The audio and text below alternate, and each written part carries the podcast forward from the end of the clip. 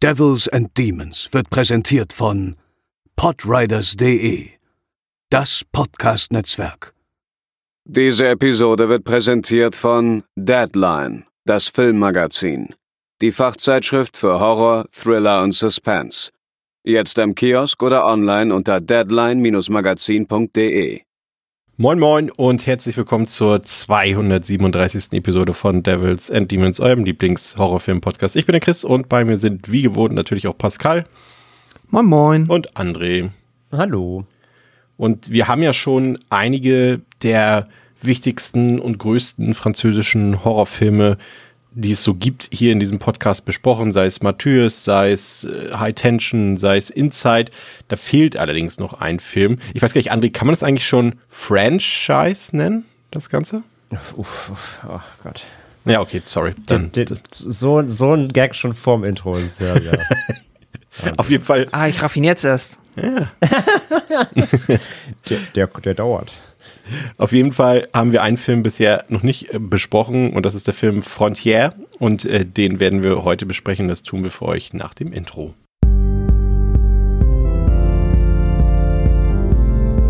They're coming to get you, Barbara. They're coming for you. Wobei das ja auch eine Lüge war, weil ihr wisst ja, seit äh, geraumer Zeit geht's nicht direkt los mit der Filmbesprechung. Ähm, ich hatte ja mal sogar mal erzählt, Pascal, du kannst dich erinnern, das war in der Folge, als André nicht da war, da haben wir ja auch ein bisschen gequatscht und da haben wir auch über so, über so verpasste Möglichkeiten zur Schulzeit geredet und dieser Film kommt ja aus Frankreich mhm. und da hatte ich ja auch erzählt, dass ich ja damals irgendwie aus Coolness-Gründen mich nicht angemeldet habe für den Schüleraustausch nach Frankreich. Das heißt, da konnte ich nicht teilnehmen, aber was natürlich, äh, wo man sich nicht drum drücken konnte in der Schulzeit, waren Klassenfahrten, Pascal. Kannst du dich noch an, an so an, kannst du dich noch an alle Klassenfahrten zumindest äh, von der Örtlichkeit her erinnern? Mhm. Also wo du überall warst mit der Schulklasse? Absolut.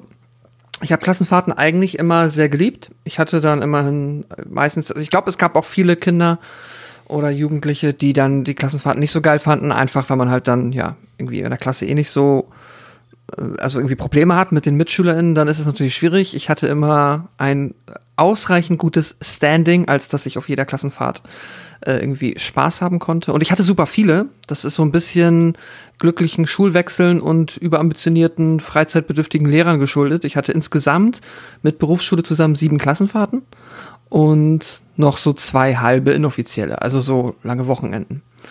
Ähm, und ich erinnere mich an alle, an die Örtlichkeiten. Das war auch mal was, also ich glaube, das weiß gar nicht, ob es speziell ist. Ich glaube, das machen eigentlich doch recht viele, aber ich glaube, so das Fansigste in Anführungszeichen war entweder Prag in der Oberstufe oder auf der Ostsee segeln eine Woche. Das war eigentlich ganz cool. Prag in der Oberstufe, das klingt so ein bisschen das, was bei uns simultan die Studienfahrt nach Schottland war. Das war in der zwölften Klasse, das müsste ja dann irgendwie. Mhm. Ja, ja, das war auch zwölfte Klasse. Wir, wir, konnten auswählen, das war für, also der komplette Jahrgang durfte sich aussuchen, entweder, lass mich nicht lügen, Toskana, Barcelona oder Prag.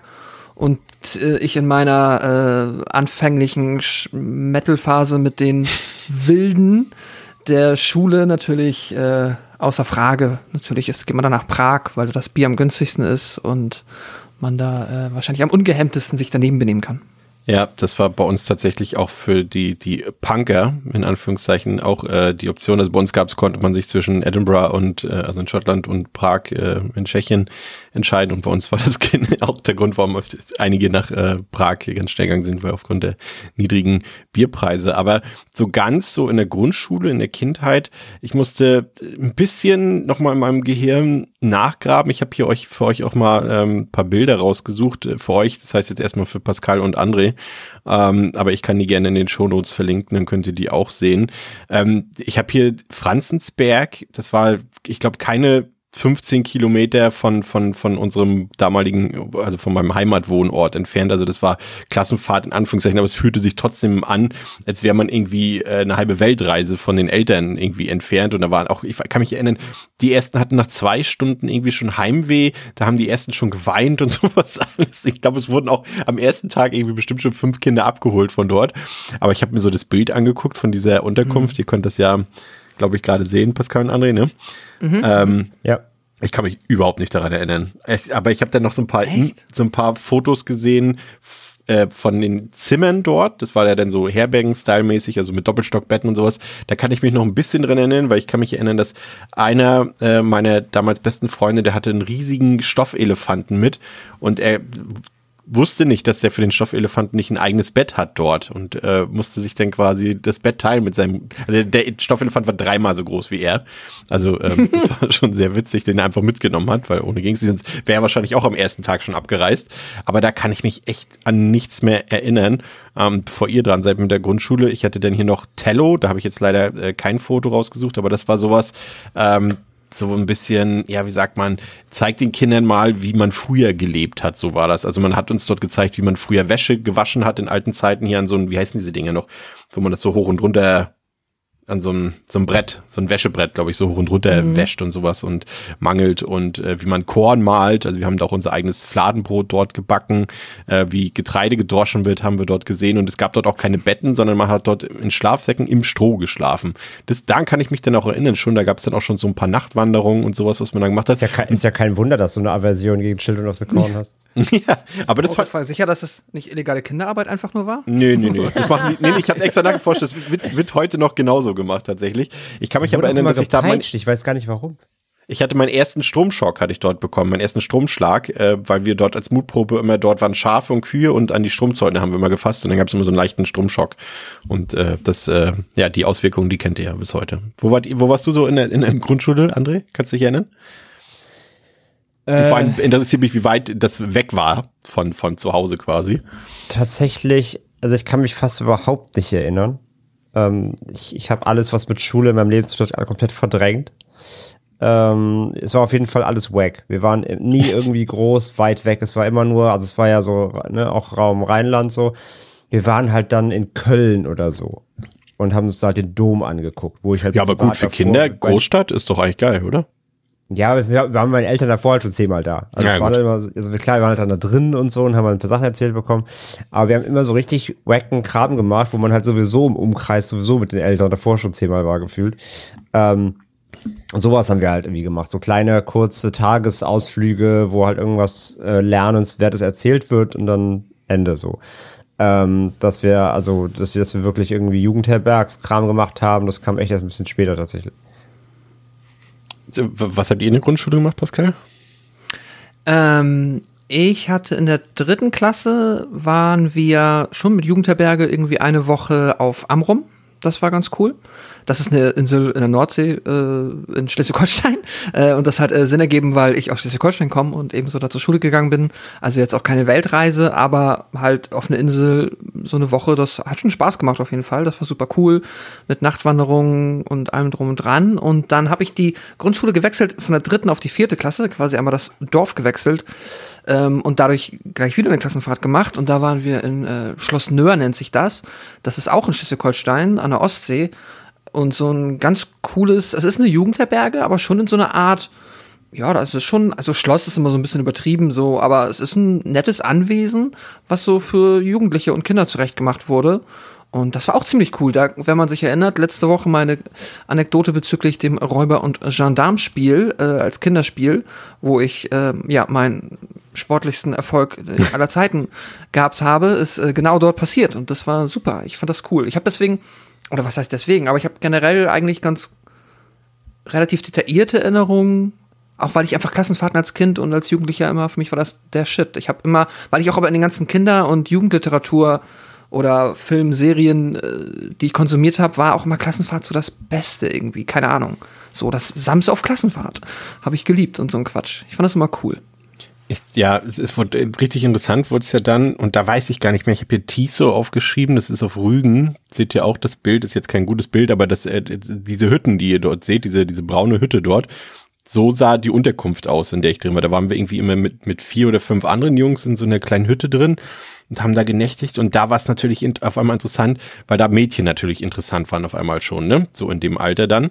Ähm, und da hat eine Klassenfahrt natürlich schon eine ganz andere Dimension gehabt, wenn man irgendwie verkuppelt wurde oder irgendjemand anderes mit wem verkuppelt hat und so weiter und so fort. Und das waren, das waren schon Highlights dann. Und ich kann mich erinnern, dass wir mit Parallelklassen dort waren ähm, und dass dort irgendwo aus Süddeutschland noch andere Schulklassen waren und es gab dort auf dem Sportplatz eine absolute, und das ist jetzt so eine Mischung aus meiner Fantasie, meiner schlechten Erinnerung, das, was ich wünschte, was wirklich passiert wäre und das, was tatsächlich passiert ist. Es gab eine wüste Massenschlägerei auf diesem Sportplatz, wo Leute wirklich brutalst verprügelt wurden, wo, wo, wo jemand mit einem Kopf gegen so ein, von so einem Fußballtor gegen den Pfosten geknallt wurde und, und, und, und so eine, so eine Aktion alles und richtig mit, mit Füßen ins Gesicht getreten wurde und sowas. So war, ist in meiner Erinnerung diese Massenschlägerei gewesen, weil, ich kann mich erinnern, ähm, ich, ich bin, ich, ich war vielleicht ein Feigling, ich war zwar dabei, habe mich aber, als ich gesehen habe, dass die LehrerInnen äh, so langsam auf die Situation aufmerksam werden, habe ich mich aus dem Staub gemacht und wurde nicht bestraft im Gegensatz zu den anderen. Die anderen durften, glaube ich, zwei Tage lang die Bungalows nicht mehr verlassen. Und ich durfte, weil ich nicht mitgemacht habe offiziell, abends zur Belohnung mit den Mädchen zum Leuchtturm gehen. Ja. Du alter Fuchs. Wow. Und was da passiert ist dann im, Das ist beim nächsten Mal. In einem anderen Off-Topic. Das kann man bei Netflix bei Hot, äh, Hot Summer Nights sehen. Ja. Ah, daran kann ich mich irgendwie erinnern. Aber das, aber das hat, hatte doch schon irgendwie ein bisschen äh, was anderes. Äh, was, kannst du dich dann an etwas spätere Klassenfahrten erinnern, als, als bei dir dann auch Mädchen interessant waren, André? Und das dann vielleicht andere Dynamiken hatte als, als in der Grundschule? Auch da, später Verlauf, haben wir nicht so geile Sachen gemacht. Wir hatten wirklich, ich hatte fast keine Klassenfahrten, ist wirklich so. Ja, aber du musst Ähm, das Geile draus machen. haben- irgendwie so eine wir- Massenschlägerei eben. Wir haben, wir haben echt immer nur so Exkursionssachen gemacht. Wir waren dann halt in, in, in Konzentrationslagern ehemaligen und sowas halt. Zum Beispiel in Hadamar und haben halt dann, ähm, haben da halt so Tagestouren gemacht und haben uns eben ähm, eine KZ angeguckt, was natürlich ähm, rein vom Lerneffekt an sich super ist, weil es gibt nichts Besseres als Konf Konfrontationstherapie, gerade für äh, Jugendliche, die da irgendwie das in Büchern lesen und dann Ja. vielleicht noch einen dummen Joke drüber machen oder so im Geschichtsunterricht und dann, wenn die die mal da reinstellt, sieht es aber mal ganz anders aus.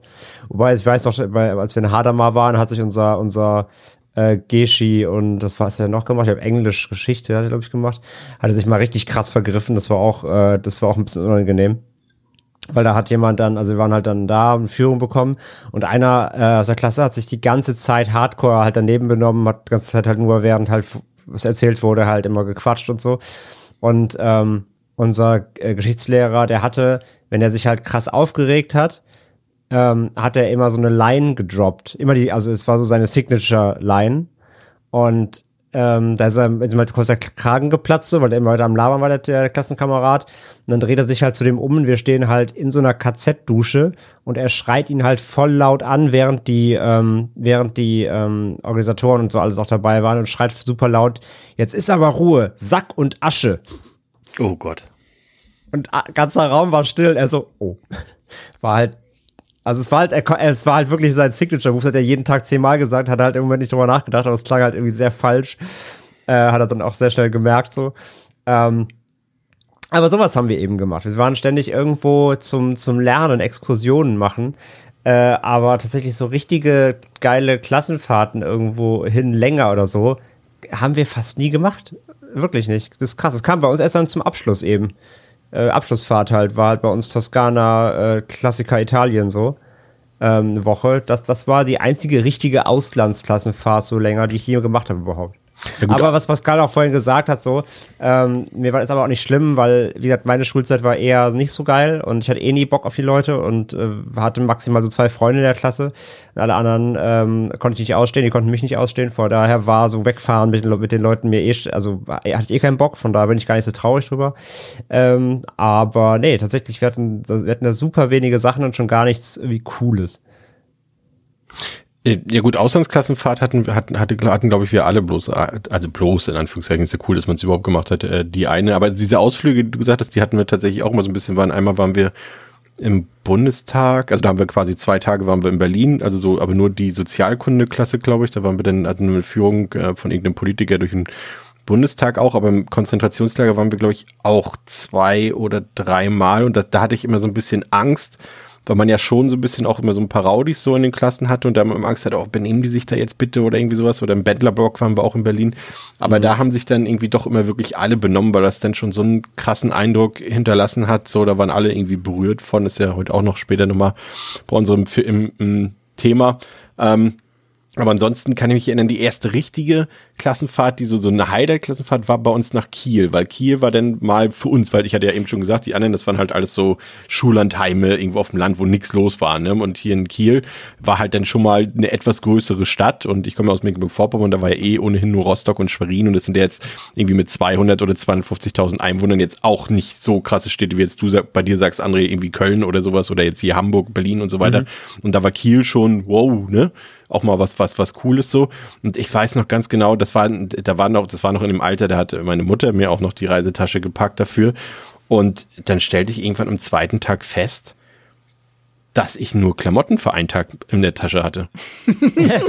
ich hatte einfach, ich hatte, also ja, und, also ich hatte Unterwäsche hat sie und Socken hatte sie noch eingepackt, aber ich hatte eine Hose mit, nee, keine Hose mit, nur die, die ich anhatte Nee, sie hat gar keine Sachen reingepackt, sowas nämlich. Ich hatte nur meinen Pullover, den ich eh anhatte, an und äh, die Hose, die ich anhatte, an und sonst war nichts dabei. Und das war so peinlich, das war so unangenehm. Ich trage auf allen Fotos dieselben Klamotten von fünf Tagen oder so.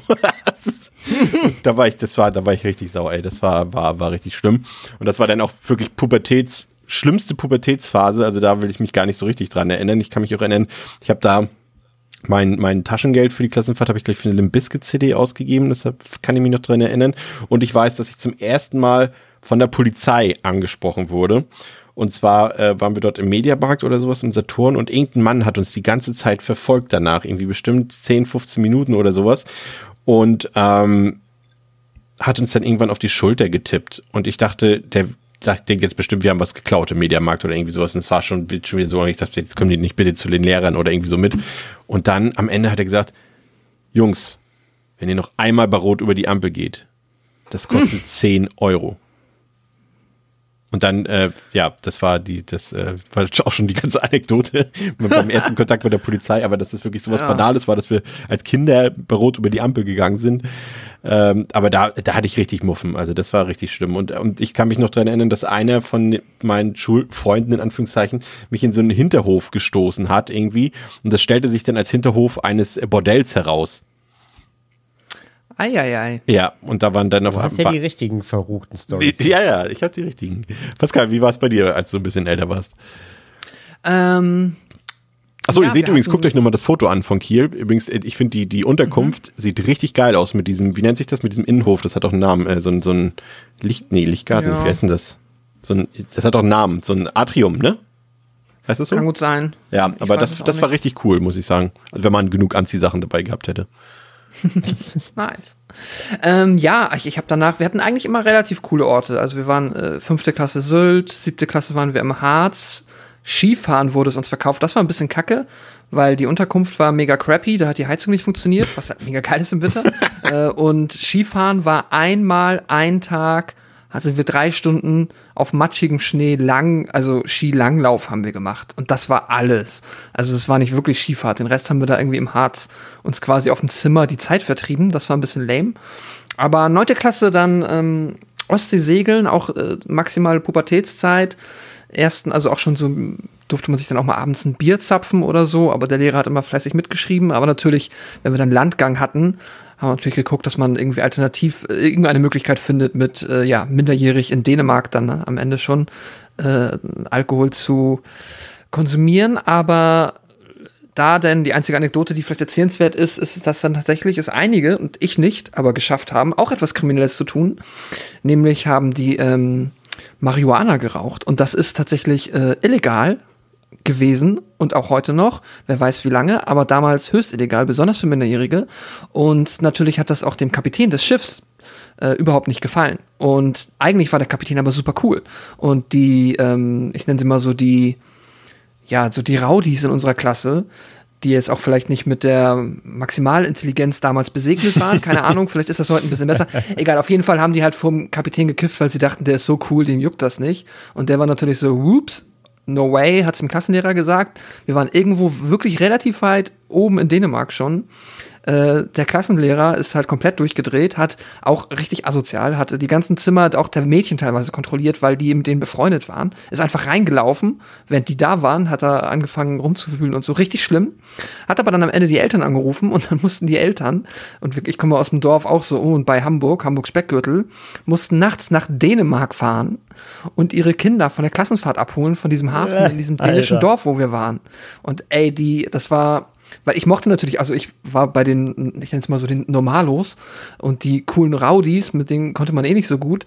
Und ich muss sagen, es war ein bisschen so den an den Augen abzulesen, wie viel Angst die jetzt oder vor dem Gespräch mit den Eltern hatten, hat ein bisschen gut getan tatsächlich, weil damals war ich ja auch so, oh, die, die Assis, die kiffen und so, richtig schlimm.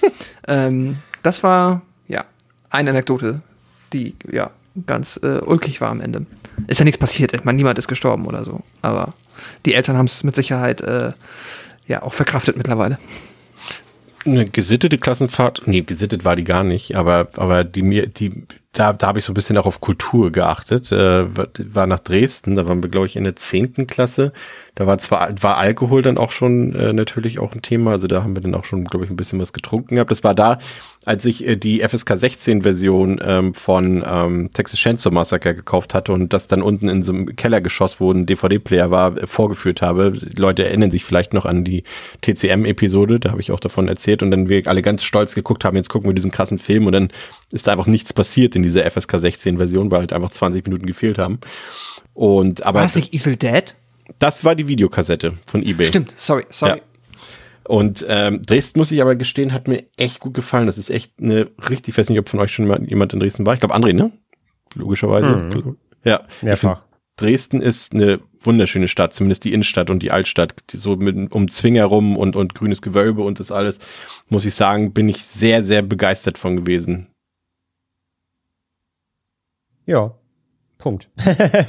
nee, es ist halt die ganze, die ganze Architektur, ne? Es ist halt wirklich die ganze Altstadt da und so. Ja. Das ist halt alles echt super schön, ja. Auf jeden Fall, da gibt's nichts. Total schöne Stadt auf jeden Fall. Ja, ja ähm, ja, wie gesagt, dann waren wir in Schottland. Das äh, muss ich irgendwann mal für irgendwas anderes aufheben. Das passt hier jetzt so nicht, gar nicht so richtig in den Kontext rein.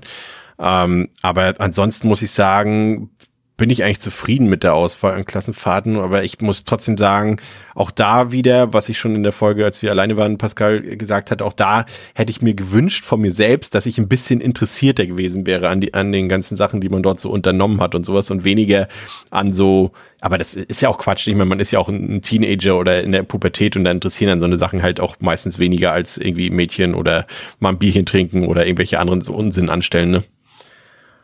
Also so verwerflich ist es am Ende auch nicht, aber. Nee, ach was. Klassenfahrt, da ist man ja eh noch so in der, keine Ahnung, sich bildenden oder Findungsphase. Hätte ich jetzt auch kein schlechtes Gewissen, dass man da irgendwie dann kein Interesse an der Kultur oder was auch immer hatte. Bei unserer Abschlussfahrt in die Toskana waren die einzigen, die kein Interesse an irgendeiner Kultur haben, waren unsere Lehrer. Das, das war nämlich das war unsere Klassenlehrerin, ähm, eine Deutschlehrerin war das.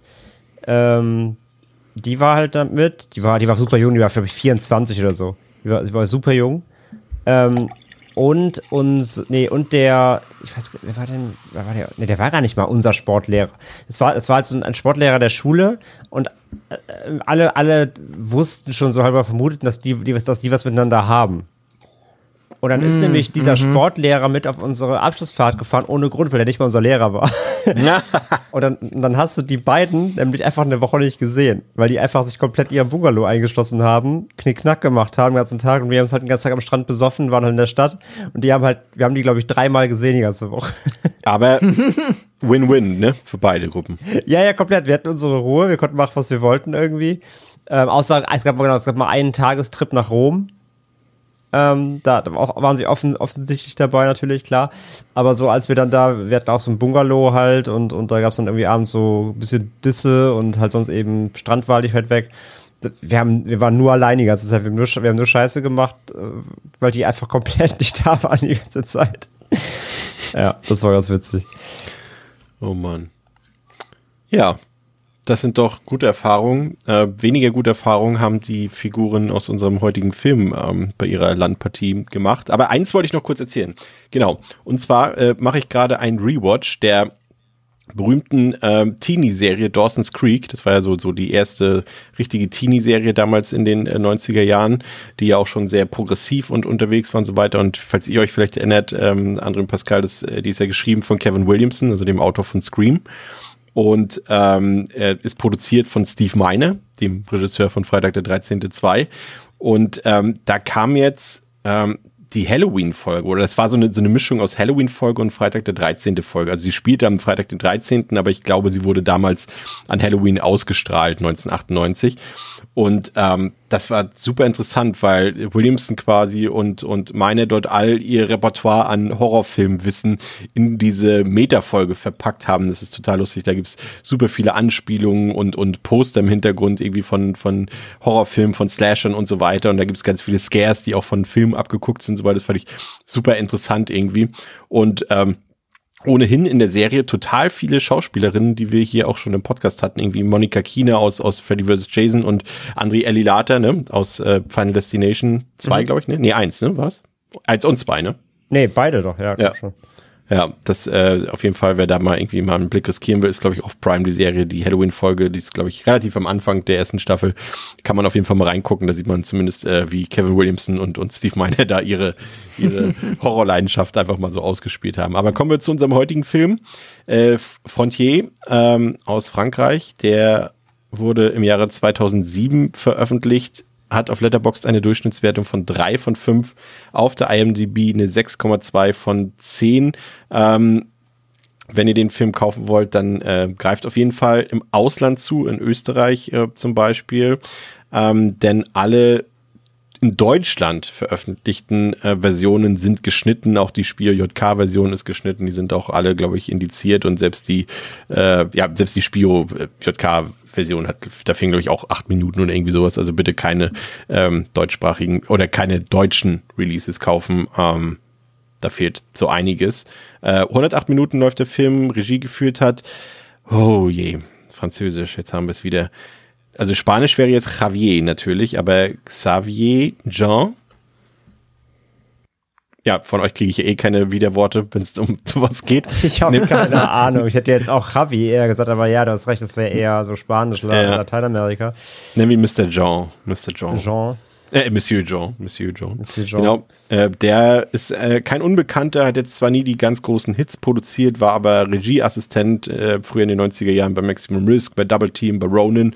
Äh, Frontier war dann sein erster Film ähm, oder der erste Film von ihm, der in Produktion gegangen ist. Ich glaube, der erste, der aber veröffentlicht wurde, war seine Videospielverfilmung von Hitman, die auch schon ein ziemlicher Griff ins Klo war, weil er auch irgendwie viele Sachen nicht drehen durfte, die er eigentlich drehen wollte. Und ganz viele Sachen wurden dann irgendwie ähm, weil sie zu brutal waren, irgendwie schon im Vorfeld vor Kinostart rausgeschnitten.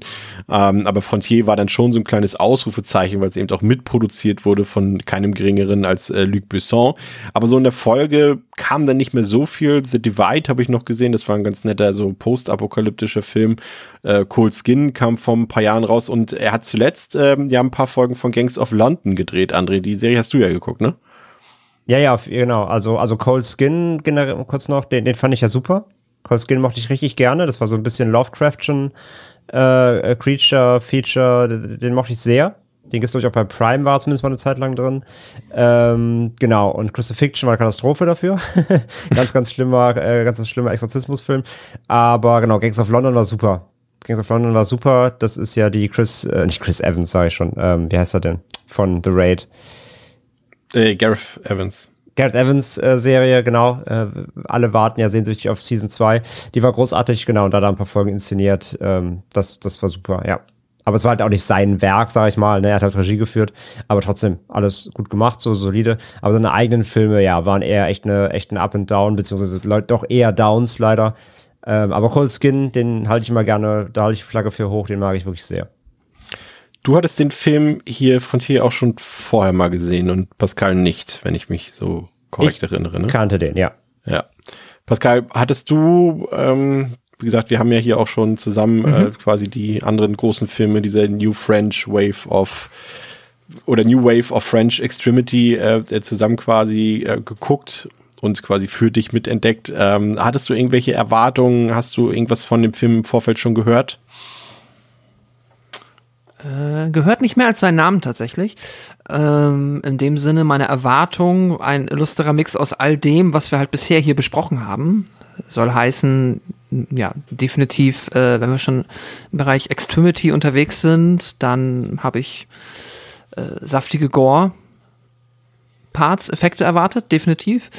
Und ja, natürlich die gewisse, ich nenne es mir jetzt mal so die europäische Optik, die jetzt halt dann auch ähm, die anderen Werke, die wir hatten, ha ja, eigentlich größtenteils hatten, High Tension vielleicht ein bisschen weniger, aber ähm, so ein bisschen in die Richtung und dann halt einfach unkonventionell. Also etwas, was so ein bisschen dem den traditionell US-amerikanischen Sehgewohnheiten, an die man sich ja auch gewöhnt hat, quasi nicht entspricht. Also ne, so ein bisschen halt das Europäische.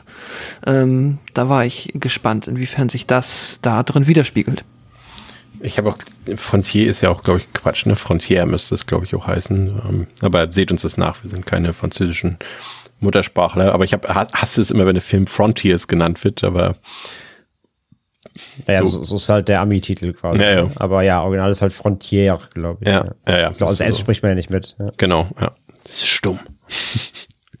ja. Ähm, Pascal, schon mal grob zusammengefasst, worum geht es in Frontier und äh, wo wissen wir das? Das wissen wir vom Blu-ray Media Book von Nameless und Tiberius Film.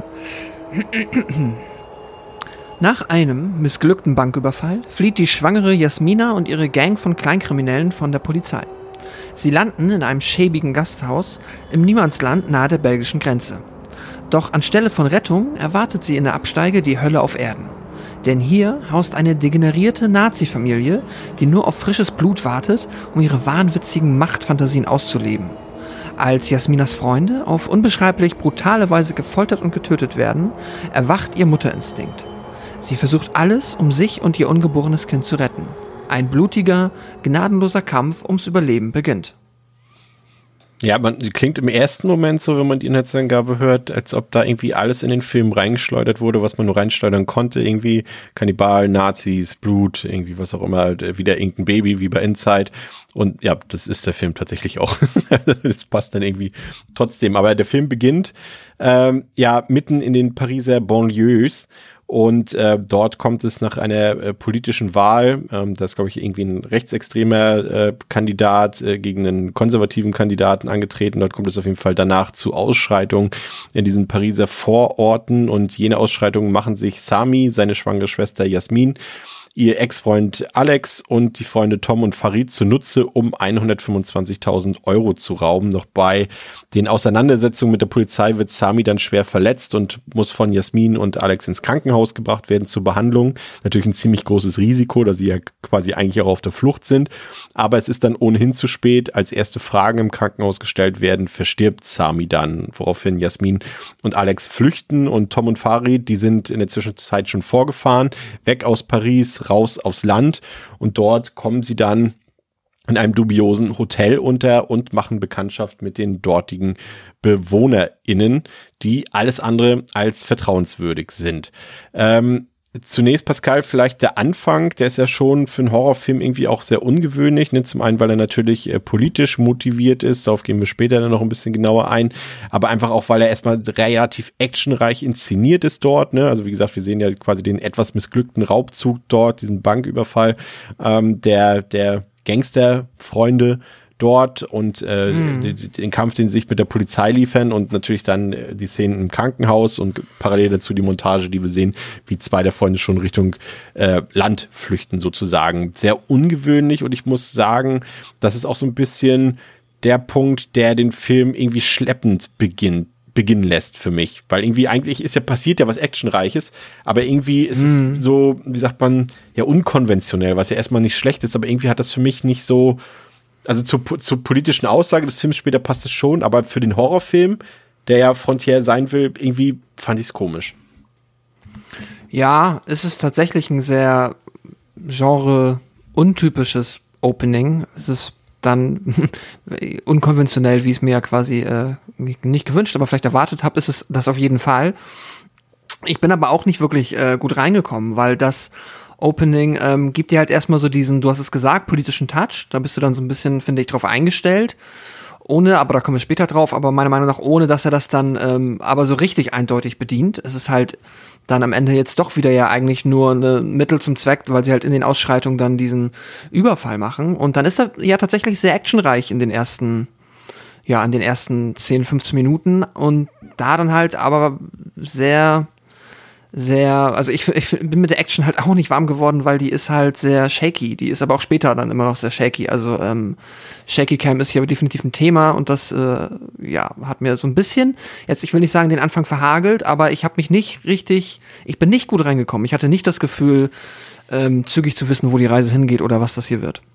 Ja, da können wir André vielleicht auch direkt ähm, ansetzen bei dem, was Pascal gesagt hat. Ähm, audiovisuell ist der Film ja, ein Spalter würde ich fast sagen. Ne? Also wir haben hier die Kamera von der Rumbar.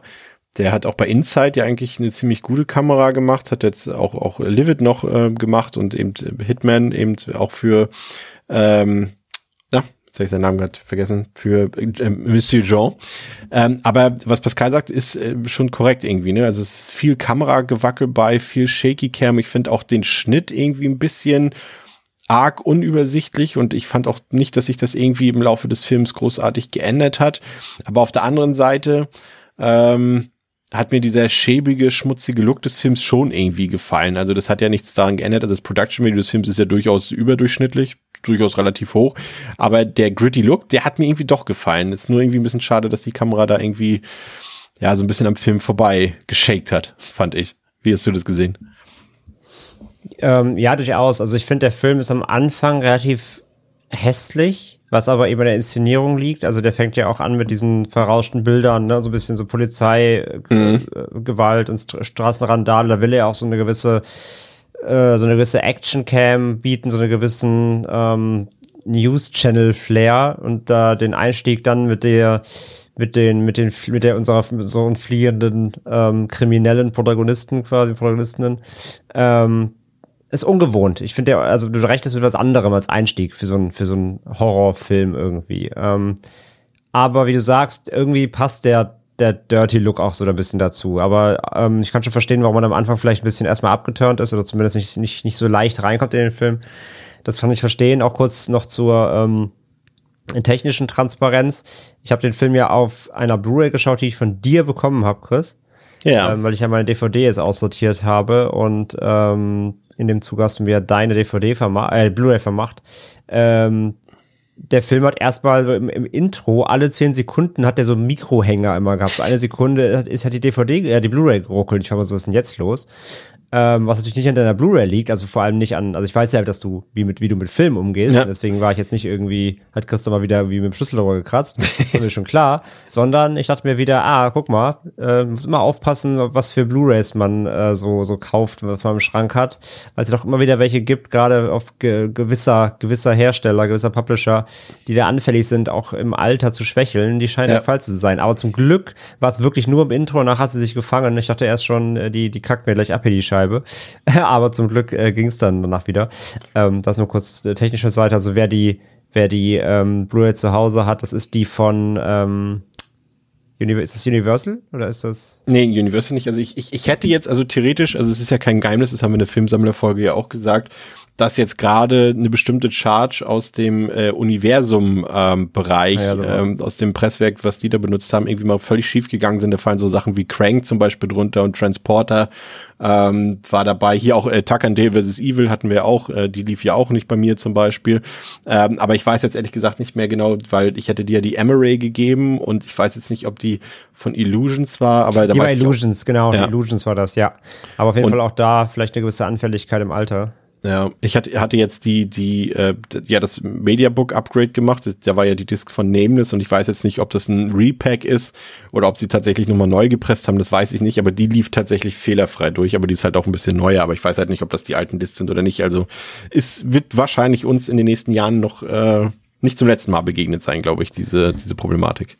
Wahrscheinlich leider, ja. Aber wie gesagt, zum Glück hat sich dann gefangen und dann lief es auch. Aber ja, wie gesagt, ähm, ich finde, man muss erstmal ein bisschen reinkommen. Es ist ungewohnt, es ist sehr schnell, es ist sehr, sehr, sehr rumpelig, der ganze Anfang, was ja auch ein bisschen inszenatorisch so gewollt ist, damit diese diese Drastik dieser Flucht, ne, mit dem, mit dem Verletzten im Auto und so weiter, das ein bisschen wirkt.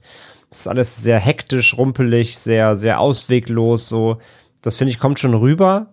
Ähm, aber ja, es ist irgendwie, es ist ein, der ist so ein bisschen, der ist so ein bisschen clunky, würde man sagen im Englischen. Also der ist so nicht so richtig greifbar. Der fühlt sich so ein bisschen, bisschen off an. Aber äh, wie gesagt, ich glaube, die Intention war auch genau das zu erzeugen, diesen, diesen Stress, diese, diese, diese Unübersichtlichkeit ähm, des ganzen Szenarios. Die soll da, glaube ich, so ein bisschen mit, mit in, in, in Fokus gerückt werden mit der audiovisuellen Entscheidung. Ich musste immer ein bisschen ähm, an den anderen Film denken, wie hieß der denn noch, den ich so super fand vor zwei Jahren. Hieß der auch, hieß der nicht auch Les Miserables?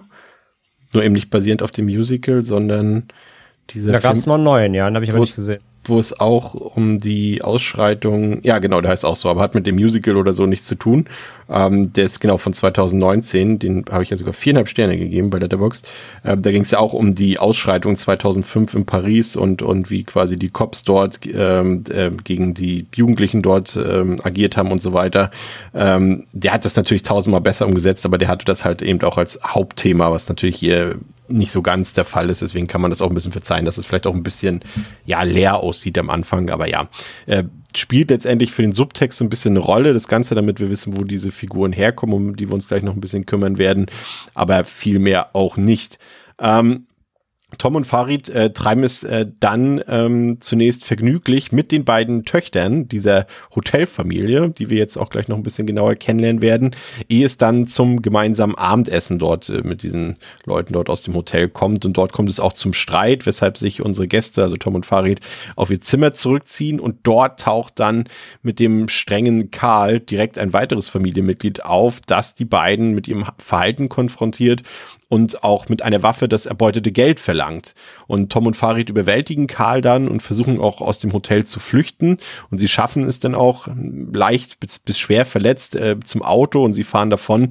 Doch weit kommen sie nicht. Sie werden von der Straße abgedrängt und verstecken sich dann anschließend in einer alten Mine. Und in der Zwischenzeit kommen dann auch endlich Jasmin und Alex am Hotel an, natürlich unwissend über die bisherigen Geschehnisse. Und sie werden erstmal wieder ganz freundlich von dieser Hinterwäldler-Hotelfamilie erwartet und begrüßt, äh, während Tom und Farid versuchen, sich durch das enge, unbeleuchtete, klaustrophobisch anmutende Tunnelsystem der Mine zu kämpfen. Und als sie dann endlich einen Ausgang gefunden haben, wird Tom sofort von einem sehr großen und sehr gewichtigen Mann geschlagen und anschließend auf einem Fleischehaken aufgehängt.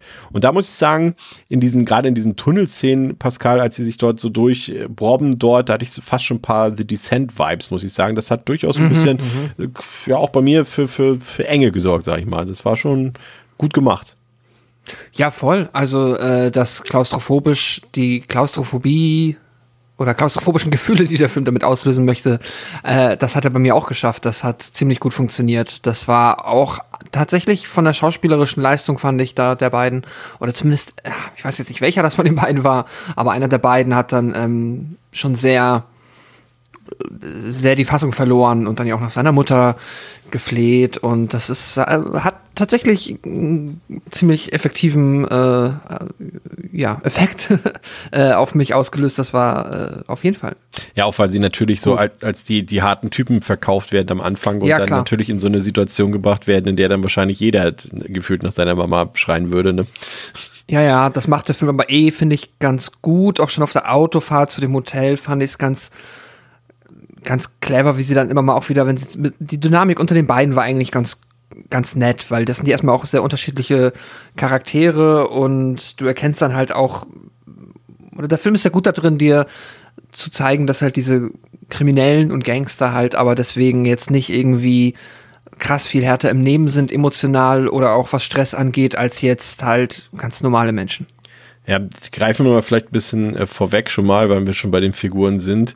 Ähm, das sind natürlich bewusst irgendwie Figuren, die anecken sollen, ne? Und die natürlich zum Teil auch einfach äh, Figuren aus einem anderen Kulturkreis sind, als jetzt unsere zum Beispiel. Und ein Kulturkreis, der eben, also gerade eben in Frankreich, wer sich ein bisschen auskennt, ist natürlich viele nordafrikanische Einwohner, äh, Einwanderer gibt es dort und die Familien, die sich dort niedergelassen haben, quasi so ein bisschen stellvertretend, wie das bei uns zum Beispiel äh, mit äh, damals, als, als die ganzen ähm, Arbeiter aus der Türkei kamen und sich hier niedergelassen haben. Und so kann man das ungefähr auch so ein bisschen stellvertretend vergleichen. Und das sind natürlich äh, Leute, die im, im, sag ich mal, im Kino jetzt nicht so oft abgebildet werden.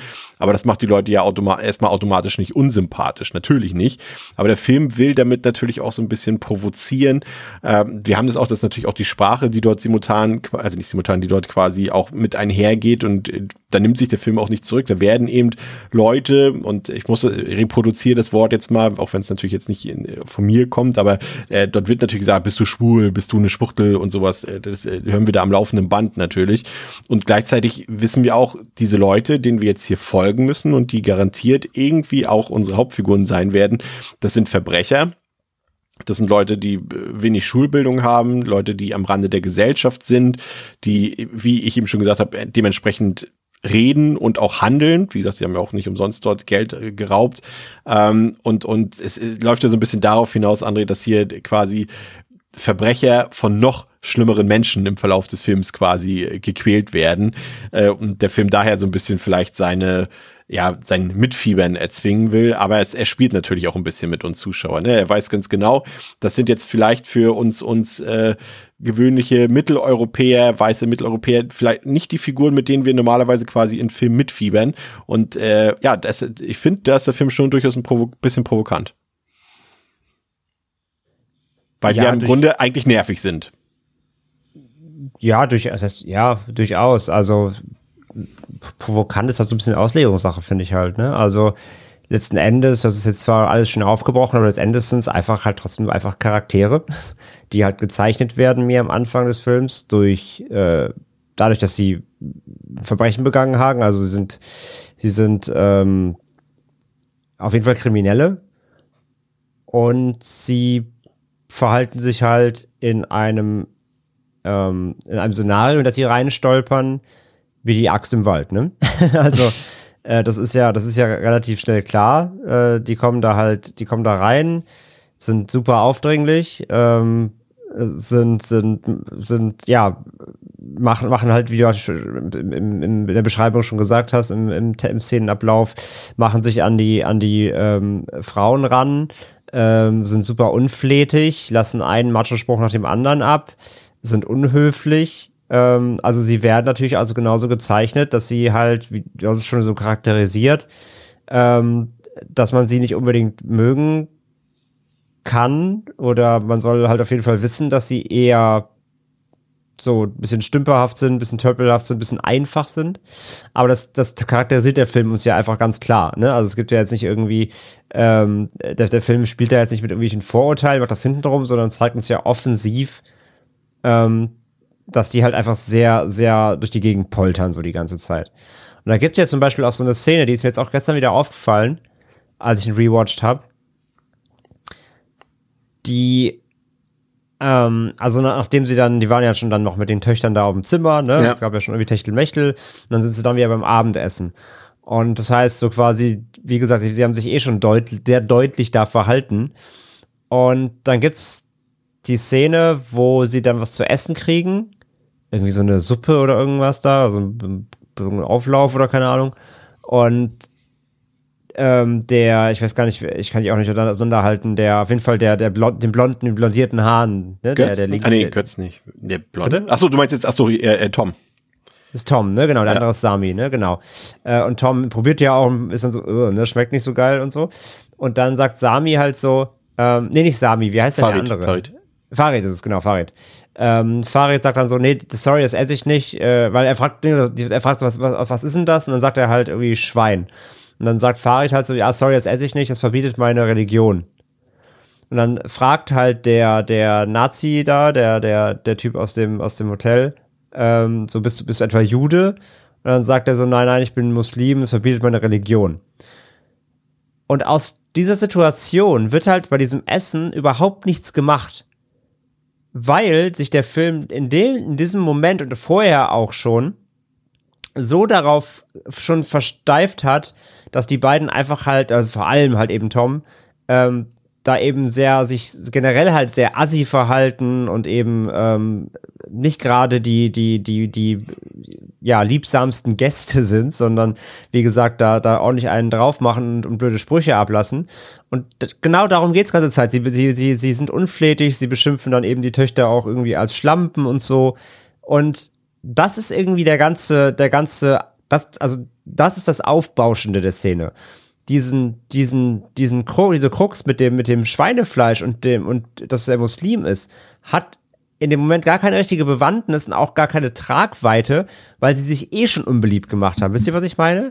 Also, ähm, wäre wär irgendwie alles cool, wären, wären die voll höflich, hätten sich da voll benommen, es wäre ein ganz normaler Aufbau gewesen, das noch gar nicht irgendwie schon irgendwie shady im Gange ist, dass da irgendwas nicht stimmt oder die beiden halt da schon so rumpoltern und du schon weißt, allein wie sie sich verhalten, da wird irgendwas Schlimmes passieren, weil, weil sie sich halt so, so unfassbar daneben benehmen.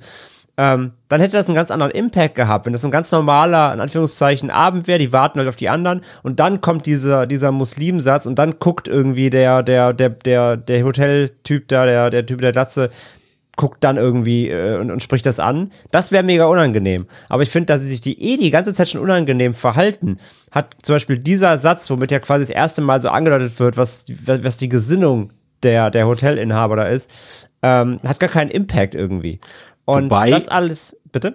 Wobei das, glaube ich, nochmal einen anderen Hintergrund hat, weil, glaube ich, also ich will mir jetzt nicht zu weit aus dem Fenster lehnen, aber ich bin der Meinung zu wissen, dass jetzt die Moslems bei weitem, also jetzt aus Perspektive der Nationalsozialisten sind, äh, sind äh, muslimische äh, Menschen bei weitem nicht so schlimm, in Anführungszeichen, wie jetzt jüdische Leute, weil ähm, das ist quasi der Arier zum Beispiel, der kommt ja, oh Gott, vielleicht jetzt hier auch total Quatsch, aber der kommt ja ursprünglich eigentlich aus dem iranischen Raum, wenn ich mich nicht ganz irre, und äh, da spielt da irgendwie nochmal eine andere Rolle. Also ich glaube, im Ansehen der Nazis sind äh, äh, Muslime bei weitem nicht so weit unten stehend wie äh, jüdische das mag Menschen.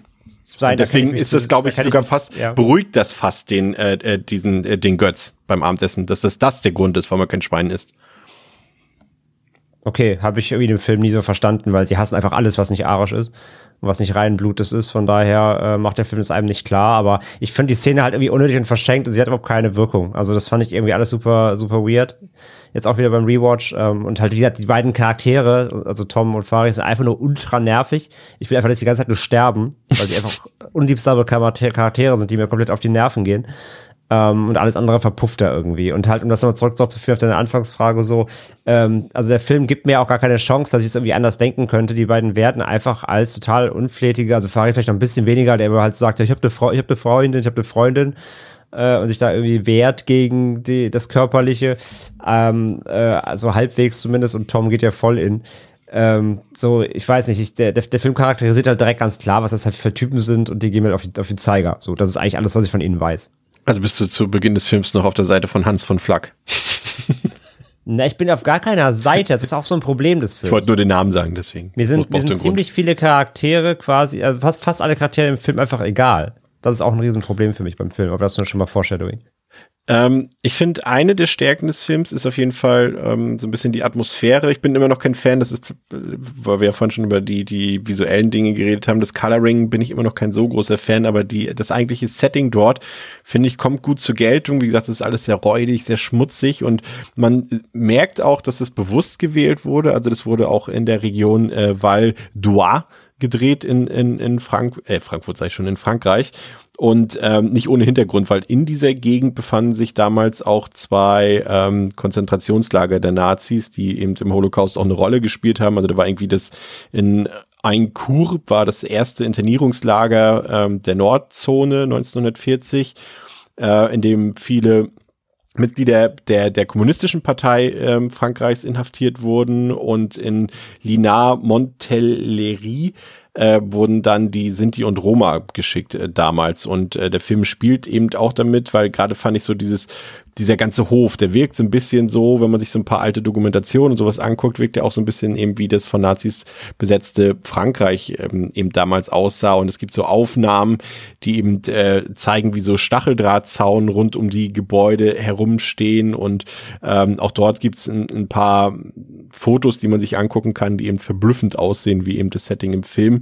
Und es sind halt generell eben viele Dinge, die dort übertragbar sind eben auf ähm, den Zweiten Weltkrieg und natürlich eben auch auf den Holocaust. Also allein, da greife ich schon mal äh, den Mord an Farid vorweg, Pascal, ähm, das Dampfbad, wie er dort quasi in diesem, in diesem Ofen dort äh, stirbt, äh, beziehungsweise mhm. erstmal dort, ne, das ist natürlich äh, ganz klar, äh, woran man sich erinnern muss, das hat André ja vorhin schon erzählt, auch vom, vom Konzentrationslager, das ist eben äh, die Vergasung letztendlich, die damit auch dargestellt wird. Ne? Das ist immer so, das ist auch das mein Problem mit dem Film, ist, dass ich, äh, muss selber gestehen, dass ich viele Dinge erst, ich habe den jetzt zum dritten Mal gesehen, äh, jetzt durch noch so ein paar Essays äh, so ein bisschen herausgefunden habe und auch die Interpretation, äh, die für mich dann irgendwie schlüssig waren von dem Film, ähm, die dann irgendwie diesen Film auch deutlich aufwerten, auch wenn sie ihn als Horrorfilm nicht besser machen. Aber wenn man so ein bisschen sich ein paar Szenen nochmal genauer anguckt, dann findet man schon viele Vergleiche und auch viele Metapher eben, die ja doch recht offensichtlich sind, ne? wie eben das jetzt hier in dieser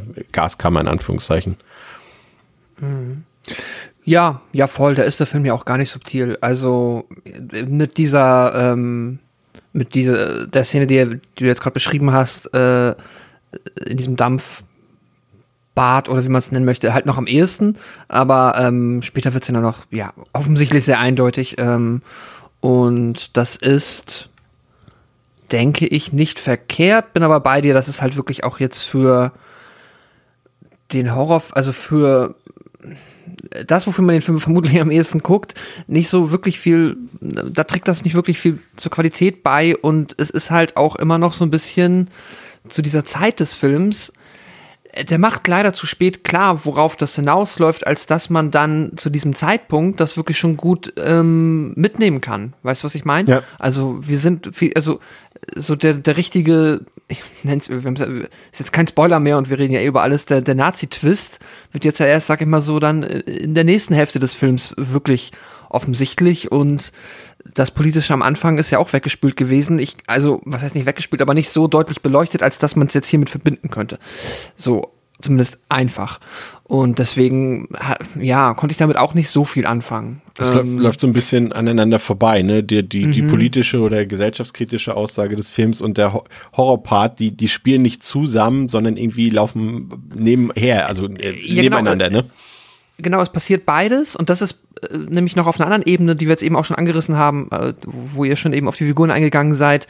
Äh, da nämlich nochmal genau das Gleiche für mich, was auch so ein bisschen doof ist, das ist nämlich dann halt die Grüppchen, wie sie halt dann da ankommen. Also ist jetzt ja nicht zu weit vorweggegriffen, haben wir eben auch schon mal erwähnt, dass jetzt dann halt die anderen beiden, Jasmin und Alex, als nächstes da ankommen. Die sind auch für mich so weit voneinander getrennt, dass sich das fast anfühlt wie so kein Episodenfilm, aber schon irgendwie so wie so eine Episode dieses Nazi-Hauses, wo halt nach und nach wieder Leute ankommen. Aber ich weiß, dass die am Anfang zusammen waren, aber der Film macht daraus irgendwie nichts, weil die zu, zu episodenhaft dort ihre Erlebnisse haben und die Gruppe, wo ich dann emotional mitgehe, was ja offensichtlich dann eher die zweite mit Jasmin ist, das ist dann irgendwie schon besser, aber dann ist halt der ganze Part mit Farid und Tom ist dann irgendwie komplett egal, außer für die ein, zwei Horrormomente, beziehungsweise für das, ne, das, was wir beschrieben haben, wo sie da in den Tunnel verstecken, was ganz effektiv war. Aber ansonsten bauen die irgendwie nicht sinnvoll aufeinander auf oder haben irgendwelche Verwebungen miteinander, dass das für mich Sinn ergibt. Das ist auch sowas, was parallel im Film passiert irgendwie. Ja. Schwer ja. zu beschreiben, sorry. Ja, nee, der ist ja, ist ja, ist ja genau richtig. Das ist eben so, dass das quasi, man, es würde beides unabhängig voneinander funktionieren und ähm, das macht es dann irgendwie auch so ein bisschen obsolet teilweise. Also da, das hat, hat Jean irgendwie nicht, nicht in seinem Skript nicht so ganz verbunden. Wir kriegt aber darauf gehen wir gleich nochmal ein bisschen genauer ein. Ähm, erstmal zurück zum, zur Handlung selbst. Äh, für Alex und Jasmin scheint auf jeden Fall erstmal alles ziemlich unauffällig und normal zu sein, bis Alex dann auf Toilette in einen Schuppen geht und dort nicht nur diesen riesigen Typen namens Hans entdeckt, sondern auch seinen aufgespe aufgespeusten, aufgespießten Freund Tom. Und Jasmin macht unterdessen Bekanntschaft mit dem Familienoberhaupt und zwar äh, mit Karl. Und das ist jetzt Karl mit C, nicht zu verwechseln mit dem anderen Karl mit K von vorhin. Und ähm, Sowohl Jasmin als auch Tom werden überwältigt und äh, weggesperrt. Und es stellt sich dann heraus, wir haben es eben schon angedeutet, dass Karl mit C. Karl von Geißler ist, ein Altnazi, der im französischen Exil lebt und um sich seine eigene, nicht blutsverwandte Familie gegründet hat, die er ganz nach seinen nationalsozialistischen Vorstellungen erzogen und belehrt bzw. gelehrt hat. Und er will, dass Jasmin Teil der Familie wird. Sie soll den Karl mit K heiraten und mit ihm ein Kind zeugen. Und äh, ähm, Farid entdeckt unterdessen zahlreiche andere Leichen oder noch so, so, so halblebendige Menschenkörper dort ähm, in diesen ja, in diesen Räumlichkeiten dort auf dem Gehöft. Und äh, es stellt sich dadurch natürlich heraus, dass die Freunde jetzt also definitiv nicht die ersten Opfer dieser Nazi-Familie sind. Und Jasmin und Alex versuchen sich nun gegenseitig von den Ketten an ihren Körpern zu befreien und die beiden schaffen es auch, Jasmin von den Ketten zu lösen und Alex bleibt zurück und ihm werden dann von Karl von Geister die Achillessehnen brutal durchtrennt, damit er keinen weiteren Fluchtversuch starten kann. Und auch Jasmin wird bei ihrer Flucht relativ zügig wieder eingefangen und vor ihren Augen wird Alex dann exekutiert. Und auch Farid trifft es nicht besser. Hans äh, sperrt ihn, das haben wir eben schon erwähnt, in, ein, in eine Art so ja, Druckofen, nennt man das, glaube ich, bis dieser völlig entstellt ist und dann holt er ihn raus und ähm, richtet ihn anschließend mit einer Schrotflinte hin. André, äh, vielleicht äh, mal mal äh, noch mal weg von der Politik äh, hin zur Besetzung.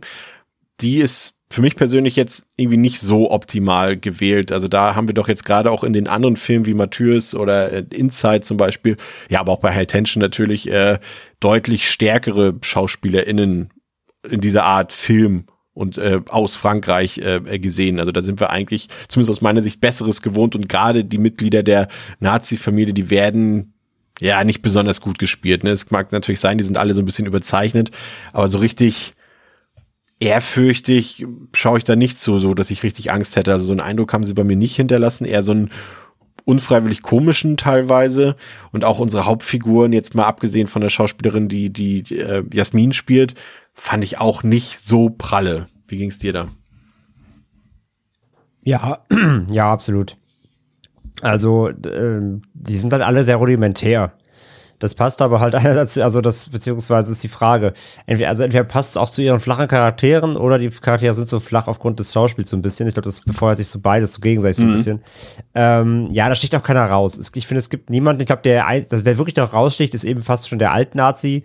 Ja. Äh, der, der hat irgendwie noch so eine, ja, mit seinem starren Blick und seinem, seinem halben Scheitel, der sich immer so zurück noch glitscht, äh, am Kopf, ähm, irgendwie noch so seine, seine, Präsenz und seinen Signature-Move, weil er auch so angekündigt wird, ne, als oh, der Vater kommt und so ein bisschen Ehrfurcht da herrscht. Der hat noch so die, die herausstechende Präsenz, aber alle anderen sind halt echt eher so Standard-Bösewichte, ne? Wie auch der Karl, der ist so ganz unscheinbar. Der könnte auch so einen Familienvater spielen im anderen Film.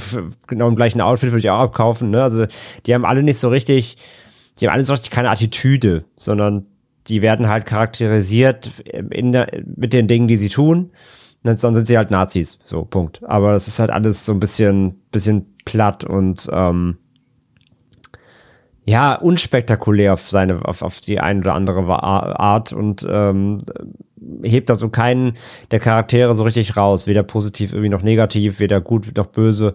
Und äh, das ist echt ein bisschen schade, weil dadurch ähm, ver verliert der Film auch an seiner Intensität eben da sehr viel, weil äh, wenn du andere Filme eben, also auch gerade so natürlich andere Liga, aber so einen ersten TCM, ne, irgendwie jeder, jeder. Der hier klar das Vorbild ist für den Film, ne? ne ich. Genau, absolut, ne? Gerade auch mit so Dinner-Szenen und so.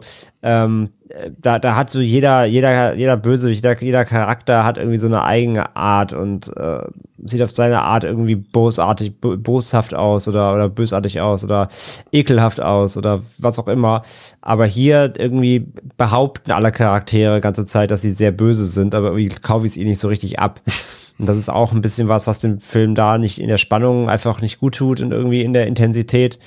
Ähm, zudem ähm, fällt mir gerade noch ein, bevor ich es vergesse, nur äh, ganz kurz noch, wir haben jetzt ganz schon viel darüber gesprochen, auch so, was, was so, was die so alles finden auf dieser ganzen Farm, ne? Was wir noch gar, noch gar nicht äh, erwähnt haben, sind diese, ja, diese, diese weggeworfenen Kinder, die dann äh, auch in dieser Tunnelszene mit dem Nachtsicht da äh, gesehen werden, weißt du, diese, diese Augen in der Finsternis und so. Wobei wir das ja Ähm, zumindest noch nicht wissen, was, was das für, für Ja, gut, wissen wir jetzt noch nicht, aber ich, ihr wisst, was ich meine. Ich wollte nur, Ja. jetzt, bevor ich mich vergesse, weil das war ja das, also das, an dem Punkt, wo wir jetzt sind im Film, war das ja schon zu sehen. Das fand ich auch mal ganz, ganz, ähm, ganz, ganz weird, so als, als Horrorelement, weil es irgendwie auch überhaupt nicht zum Rest gepasst hat. Soll ich dir kurz, kurz, Ja. kurz äh, erzählen? Also ich habe ich natürlich nur nachgelesen, aber es hat tatsächlich äh, eine Begründung, warum die drin sind. Das ist aber eine Sache, die wir nicht wissen können.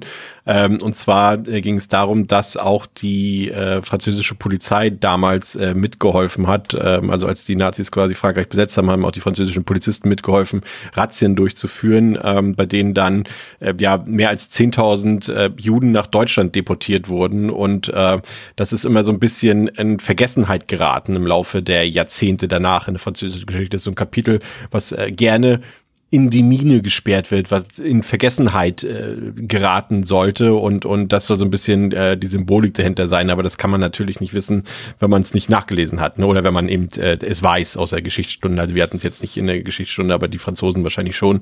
Aber das soll so ein bisschen diese Vertuschung, dass dort, äh, also dass diese Leute vergessen wurden, diese Kinder, diese diese Menschen, in dem Fall Juden, ähm, dass die dort quasi ähm, deportiert wurden. Einfach quasi, dass sie so vergessen wurden wie diese Kinder dort in den Minen. Aber wie gesagt, kannst du nicht wissen, kann ich nicht wissen. Aber das soll dahinter stecken. Okay. Äh, verstanden. Danke für die Geschichtsstunde. Und die Ja, sorry, ich wollte es nur, nur. Nein, nein, nein, meine ich positiv. Äh, alles gut. Ähm, Verstehe ich. Macht's aber als im Film nicht besser.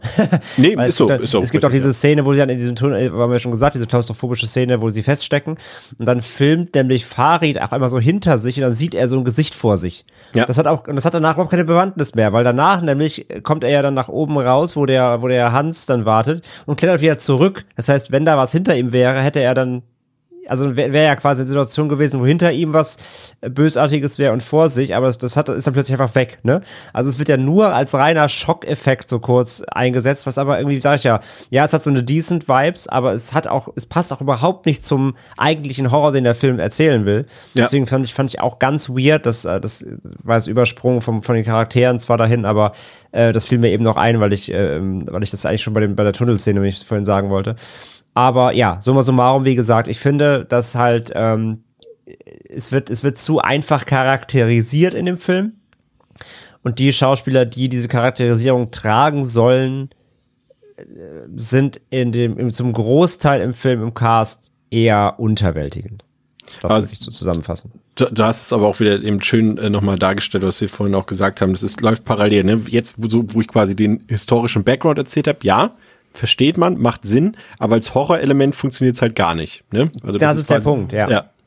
Ja, ähm, ich fand so, ja, wie gesagt, äh, bin, bin da auch bei dich, hatte ich ja schon eben schon erwähnt, bin jetzt mit dem Cast auch nicht so ganz zufrieden. Wie gesagt, die Schauspielerin von Jasmin, die fand ich eigentlich noch ganz gut und auch Jasmin als Charakterin oder Ja, als sie, also auf jeden Fall Highlight, definitiv. Also unter Ja. all denen ist die, ist die Carina Testa, heißt die, ist die, ist die auf jeden Fall das Highlight, ja.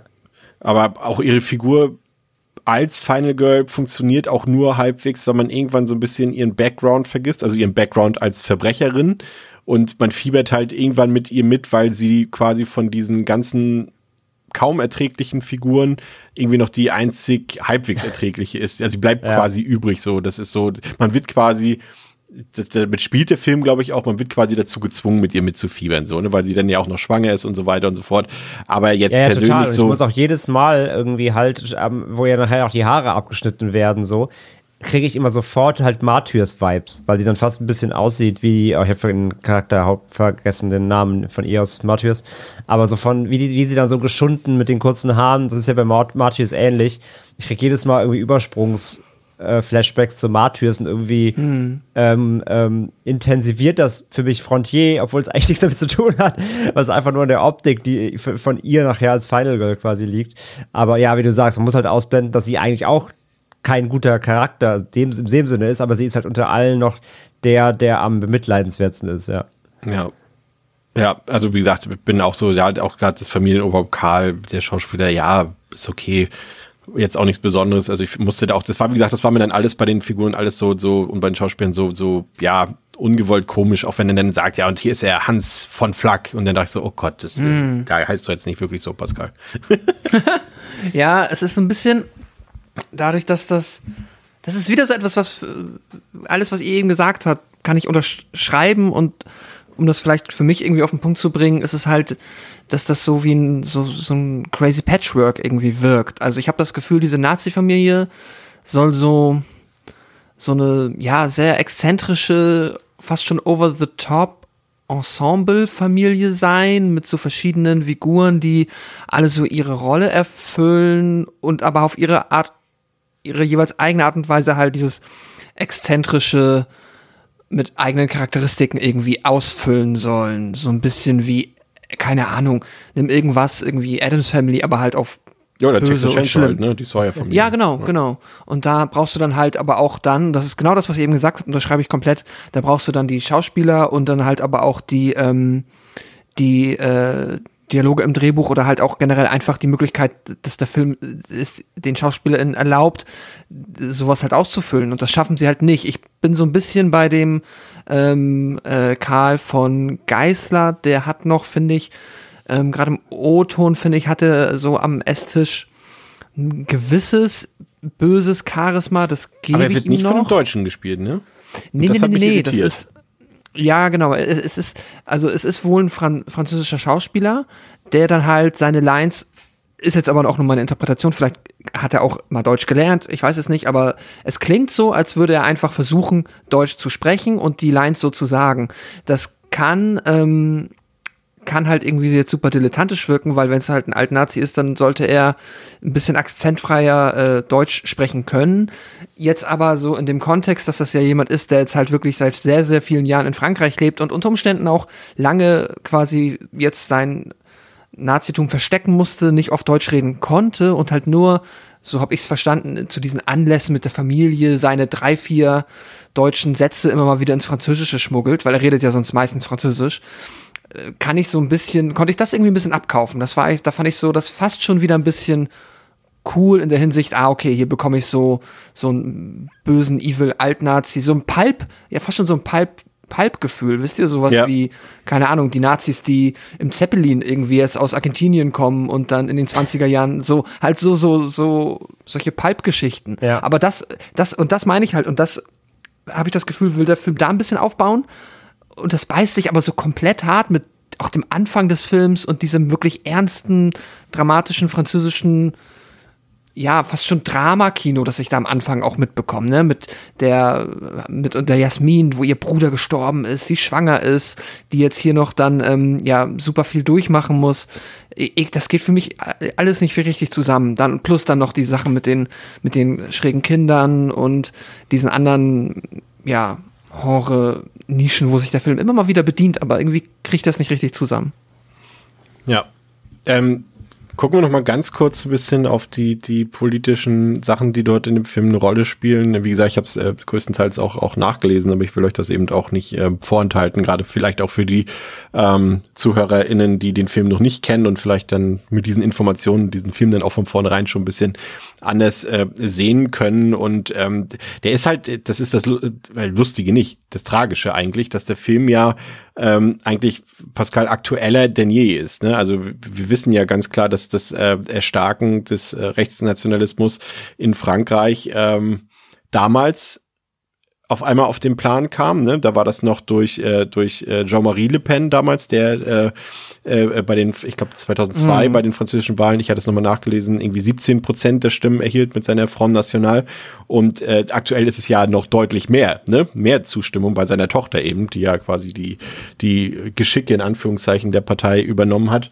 Und ja, äh, das ist dann, es, es äh, spielt da eben eine ganz große Rolle. Ne? Und natürlich eben auch die Furcht und die Auswirkungen eben auf äh, marginalisierte Gruppen ne? und Gemeinschaften, eben auch in Frankreich. Äh, ob's, es müssen jetzt nicht mal unbedingt, äh, also es sind zum einen natürlich die Muslime zum Beispiel, also oder eben die, die nordafrikanischen Einwanderer, aber natürlich auch die Frau an sich zum Beispiel. Und das ist eben das, was der Film auch, und deswegen heißt er auch Frontier, äh, weil er äh, zum einen uns darstellt, die Grenzen, ähm, die die Politik hat und die Auswirkungen darauf, äh, die Grenzen, die und und die damit auch überschritten werden des menschlichen Körpers, also durch eben äh, durch durch Gewalt zum Beispiel, weil das wissen wir, ähm, wenn solche rechten Strukturen sich durchsetzen, wenn äh, rechte Politik sich durchsetzt, hat das auch oft, und das wissen wir auch gerade aus der deutschen äh, äh, Vergangenheit, hat das natürlich auch körperliche Auswirkungen. Also die Leute werden eben, ihre Grenzen werden nicht mehr eingehalten, sie werden verletzt, sie werden getötet, sie werden verschleppt, sie werden vergast, wie auch immer.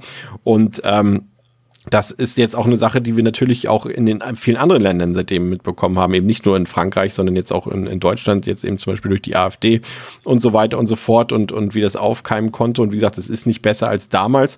Der Film funktioniert jetzt, glaube ich, sogar fast schon ein bisschen besser als damals, finde ich.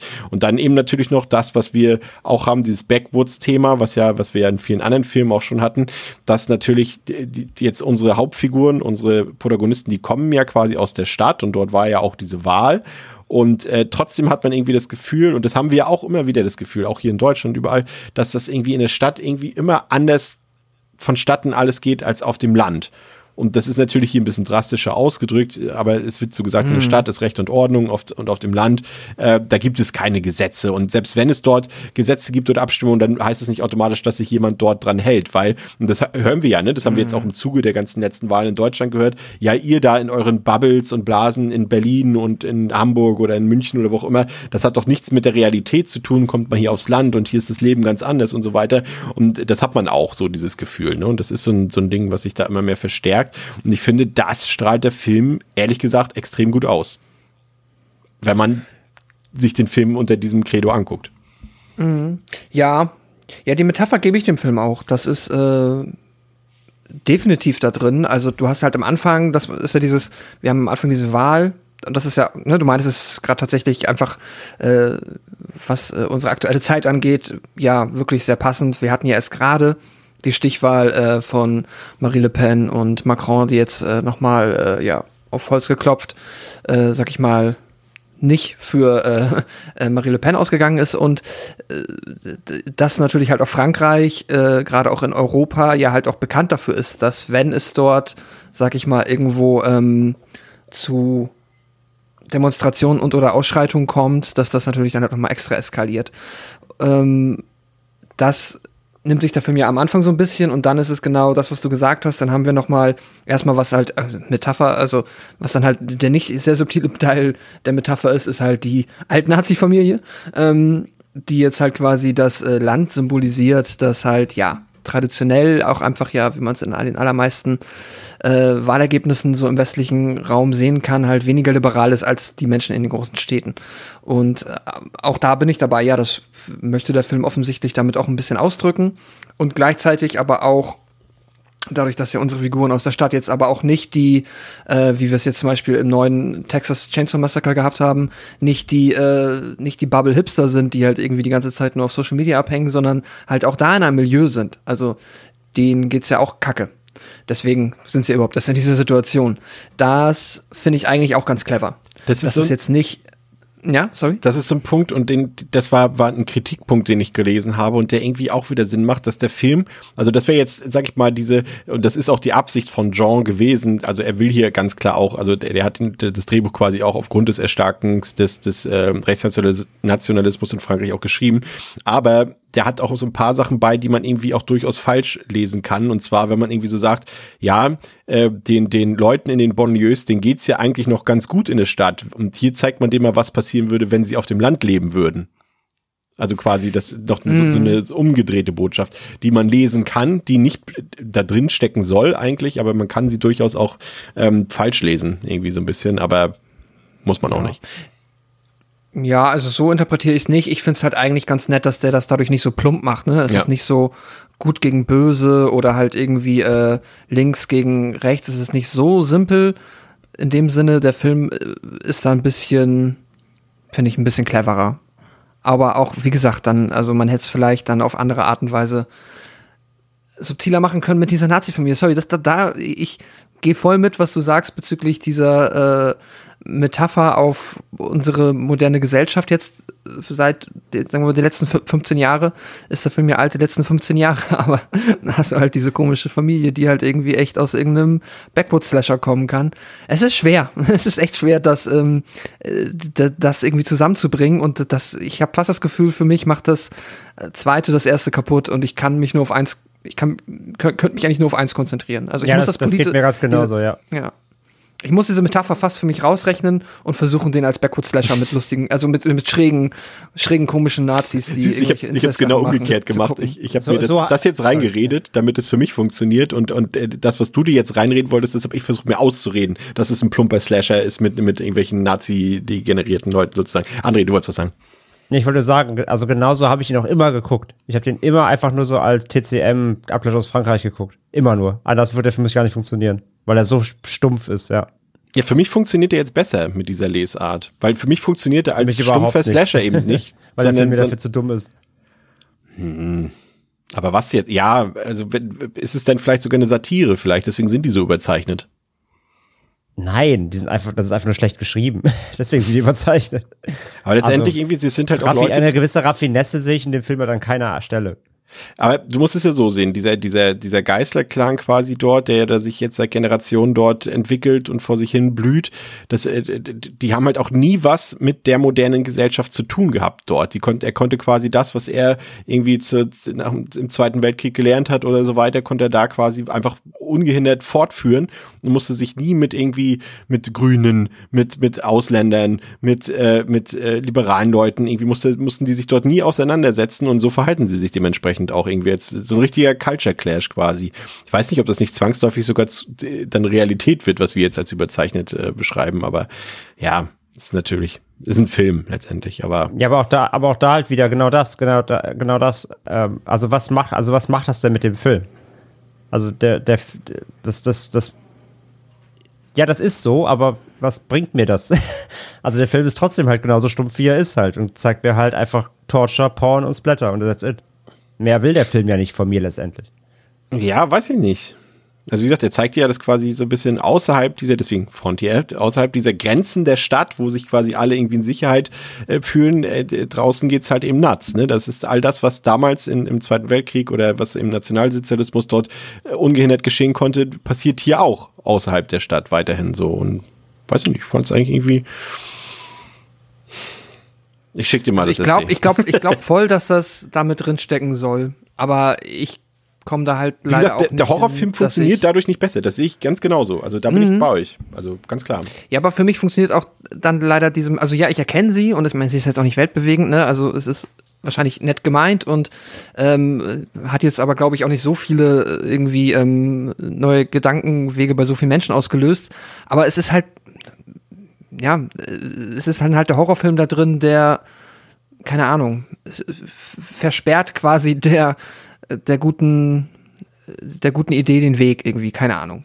Und- Und es ist ja letztendlich, und das ist vielleicht dann die Wichtigkeit des Films, es ist ja ein Statement gewesen. Wir haben es eben gesagt, es, der Film kam zu einer Zeit raus, äh, als wirklich eben gerade diese, diese Nationalisten in Frankreich ja bis heute ja quasi äh, ihre steigende Popularität quasi dort ähm, bekommen haben und und da äh, letztendlich ein Statement gegenzusetzen ist ja wahrscheinlich auch dort äh, auch nicht das einfachste, aber wie gesagt, das macht den Film erstmal nicht besser, aber es macht vielleicht die Intention des Films ein bisschen besser. Aber wir sind noch nicht fertig.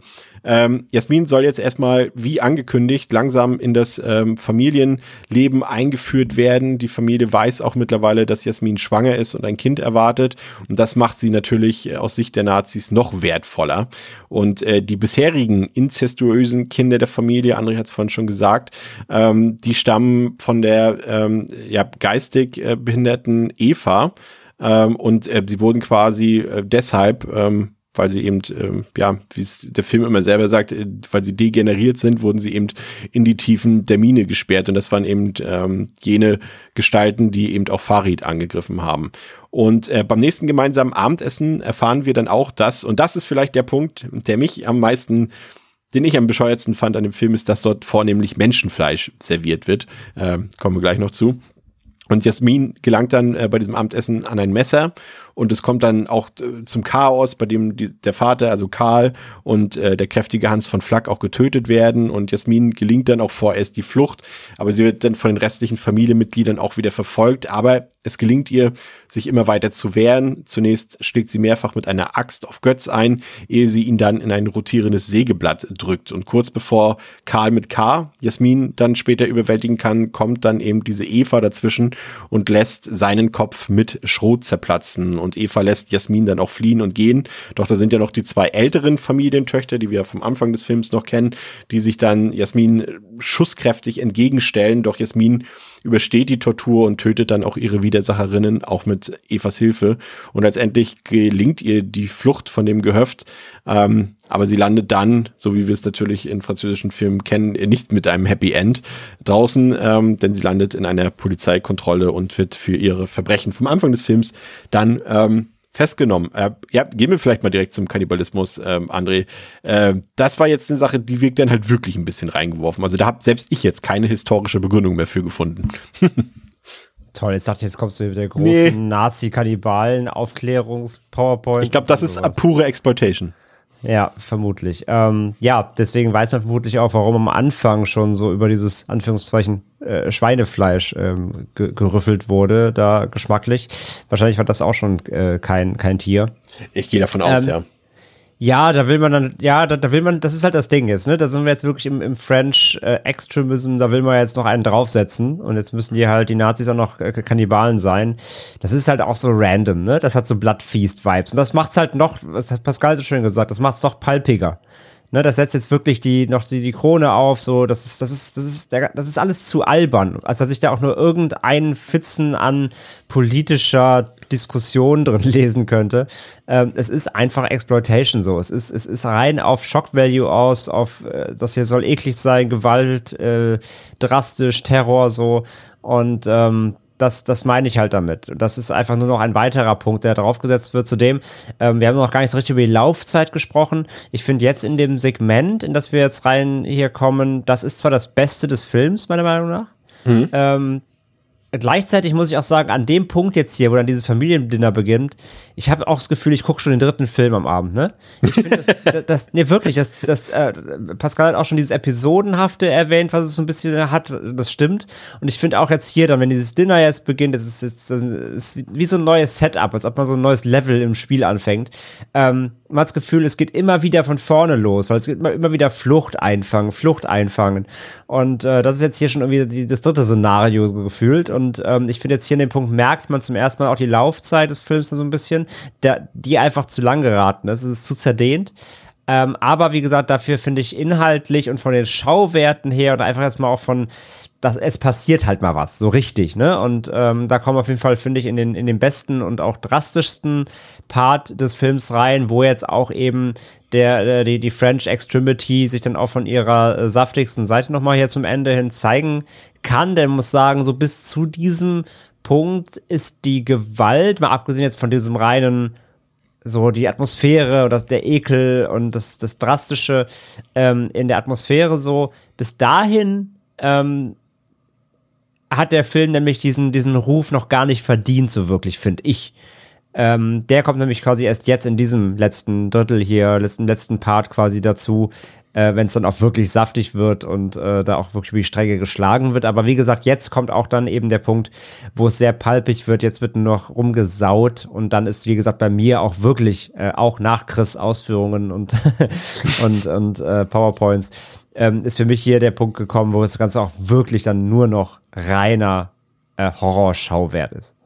Ja, äh, bin so halb bei dir. Finde auch generell, dass das letzte Drittel da, was den Horror angeht oder was den Action-Part angeht, dann eigentlich am besten funktioniert. Gleichzeitig aber auch so dieses Mittelding, ne? Bevor also Jasmin quasi das letzte Mal flüchten kann, ähm, also quasi vom Abendessen bis zum, bis zu, nee, nicht vom Abendessen, bis von, also diese ganze Strecke, wo sie in die Familie quasi eingeführt wird, bis zu ihrer ersten Flucht, das ist, zieht sich so ein bisschen ja. da so. Mhm. Aber ich finde zum Beispiel, dass die, weil du die Gewalt angesprochen hast, da, ja, der hat, ein, also vielleicht nicht unbedingt super Splatter bis dahin, aber der hat fiese, herausragende Gewaltspitzen, finde ich. finde gerade das, und die sind auch super getrickst, finde ich. Ähm, gerade diese Geschichte mit Farid dort, als er aus dem Ofen kommt und dieses, dieses Gesicht, was so aufgequollen, was so verbrannt ist, das hat sich wirklich im wahrsten Sinne des Wortes auch bei mir ins Gehirn eingebrannt. Und natürlich auch als äh, Tom die, die Achillessehnen durchgeschnitten werden. Ja, klar, das ist Das sind kurze fies, Momente, ja. aber die sind halt schon krass fies, finde ich. Absolut, ja, ja, gebe ich dir schon recht, aber das sieht man auch in anderen Filmen. Aber wenn man halt jemanden so, einen, einen aus der berüchtigten Französenreihe zeigt, dann erwarten mhm. die immer sonst was. Und das kriegt man wirklich erst, finde ich, am Ende. Ja, das stimmt schon. Also da sind, gibt es natürlich ein paar, also gerade auch der Kopfschuss dort am Ende, als, als, als der Kopf zerplatzt von, von, ähm, Karl. von Karl, glaube ich, war das, ne? Ja, ja. Und Ja. halt, halt die, die ganze Nummer mit der Säge und so, das ist halt auch Schweinerei. Ja. Das ist schon, schon ziemlich brutal. Wie fandst du den äh, in dieser Hinsicht, Pascal? Von, der- vom Härtegrad her müssen wir kein Geheimnis draus machen, finden wir alle ja ganz nett eigentlich sowas. Ja, voll. Muss ich und jetzt das nicht den Philosophen spielen. Nee, das stimmt. Äh, nee, das ist definitiv auch dann äh, die Gewaltspitzen und das äh, Finale, was ja dann doch vergleichsweise äh, einen entschädigt, wenn man dafür, sag ich mal, jetzt den Film angemacht hat, ist dann auch das, was den Unterhaltungswert für mich, sag ich mal, bestimmt so zu 80 bis 90 Prozent ausgemacht hat. Weil ansonsten hatte der Film halt für mich jetzt nicht irgendwie viel. Es gab wenig, es gibt keine Spannung, es gibt eigentlich keinen Humor. Es gibt mm, ein, zwei Figuren, die ich ulkig fand. Wie gesagt, ich finde halt diesen Nazi-Vater da halt ein bisschen ähm, ja, amüsant, charmant äh, in seiner palpigen Art, jetzt nicht, weil er Nazi ist, ähm, aber davon ab ist es halt, ja, die Gewalt, das äh, ist es dann, was es äh, irgendwie, ja, für mich über den Berg gerettet hat. So viel kann ich schon mal vorwegnehmen, ähm, dass ich jetzt nicht zu hart mit dem Film ins Gericht gehe, weil die ist tatsächlich saftig, die hat's in sich. Und aber ja auch, ich habe jetzt ähm, ja auch dank Devils and Demons, äh, sag ich mal jetzt die großen dieses Subgenres der 2000er Die Jahre Creme de la Gore. die, die Creme de la Gaulle nachgeholt. Und da muss man aber auch sagen, klar, also da ähm, jetzt groß mithalten mit äh, einem Martyrs oder äh, einem Inside auf keinen Fall. Also dafür ist das halt dann viel zu viel zu ähm, äh, niedrig dosiert, nur in gewissen Momenten und na, auch bei bezüglich der Laufzeit bin ich auch bei André, dafür ist es dann halt ähm, insgesamt viel zu wenig, als dass man jetzt irgendwie sagen kann, ja geil, das ist das nächste äh, krasse Gore Splatterfest oder so. Das ist es halt nicht. Aber es ist auch mit drin und äh, macht dann auch, finde ich, kann mithalten und macht dann auch Spaß. Ich habe noch äh, zwei Sachen, ich, ich gebe nicht auf, noch zwei äh, politische Sachen, ähm, die ich noch ähm, jetzt im Nachhinein auch ein bisschen doch herausragend fand, weil André, du hast es vorhin auch gesagt, du hast so ein bisschen das so ein bisschen, äh, und das meine ich jetzt nicht als Diss gegen dich, ne? äh, ganz im Gegenteil, äh, wie gesagt, ich habe es jetzt auch nur so ein bisschen, es ist mir durch, in Erinnerung gerufen worden, äh, als ich nochmal nachgelesen habe, ähm, der Unterschied ähm, bei Matthäus und in diesem Film äh, bezüglich der Kopfrasur ne? von, von Jasmin und äh, ist letztendlich auch nichts anderes als äh, wieder in Bezug äh, zum Holocaust, weil eben ja auch den Holocaust-Opfern äh, bei der Einlieferung in die Konzentrationslager ja die Haare abrasiert wurden oder den, den Männern, die, die quasi in der französischen, im französischen Widerstand, ähm, die, die, die haben auch den quasi, ähm, also die Männer des französischen Widerstands rasierten die Köpfe der Frauen, die mit den Feinden kollabiert haben, um sie quasi äh, für alle äh, erkennbar zu machen. Und, und die Nazis haben ja auch die Köpfe von deutschen Frauen äh, zum Teil rasiert, die eben verdächtigt wurden, eben mit ausländischen Gefangenen geschlafen zu haben und solche Sachen. Und das ist eben das, warum jetzt diese Kopfrasur bei Jasmin eben dann doch eine Parallele eben zu, zu den ähm, Schreckenstaten des Zweiten Weltkriegs ähm, darstellt. Das fand ich zumindest auf dieser Ebene durchaus gut und auch eigentlich auch eine beeindruckende Szene, weil sie ja auch mal, da hält die Kamera ja auch mal inne in dem Moment, ne, als ihr Kopf rasiert wird und, und Eva dort hinter ihr steht und die Kamera dann auch einfach mal Jasmins, ähm, wie sagt man, ähm, Mimik so ein bisschen wirken lässt. Und ähm, das fand ich durchaus eine gelungene Szene. Und dann, Pascal, und das finde ich ähm, ehrlich gesagt dann schon fast wieder richtig stark, weil es auch wieder aktueller ist, ähm, als es der Film, als, als, als er wahrscheinlich damals war. Ähm, was ich vorhin schon gesagt habe, dass das Frontier ja so ein bisschen auf die die ähm, auf die Grenzen des menschlichen Körpers eingeht und dass Politik oder das Gesellschaftsform und so weiter darauf eine Auswirkung haben können. Und das wissen wir ja jetzt auch seit ein paar Wochen wieder, gerade eben durch die Entwicklung in den USA, ne, Pro-Life und so weiter, umso mehr, dass eben eine rechtskonservative oder dass eine nationalistische Politik eben auch physische Auswirkungen haben kann, insbesondere eben bei Frauen. Ne? Wenn du jetzt siehst, wie in, der, in den USA die Politik äh, sich verändert hat, nochmal in den letzten Jahren, wie sie rückwärts gewandt ist und dann eben auch äh, nicht nur äh, mit den Ängsten jetzt von, von, von ähm, von Muslimen spielt oder von, von, von, von schwarzen Menschen und so weiter, sondern eben auch äh, von Frauen zum Beispiel. Ne? Also da bestimmt die Politik äh, die Grenzüberschreitung des weiblichen Körpers zum Beispiel. Ne?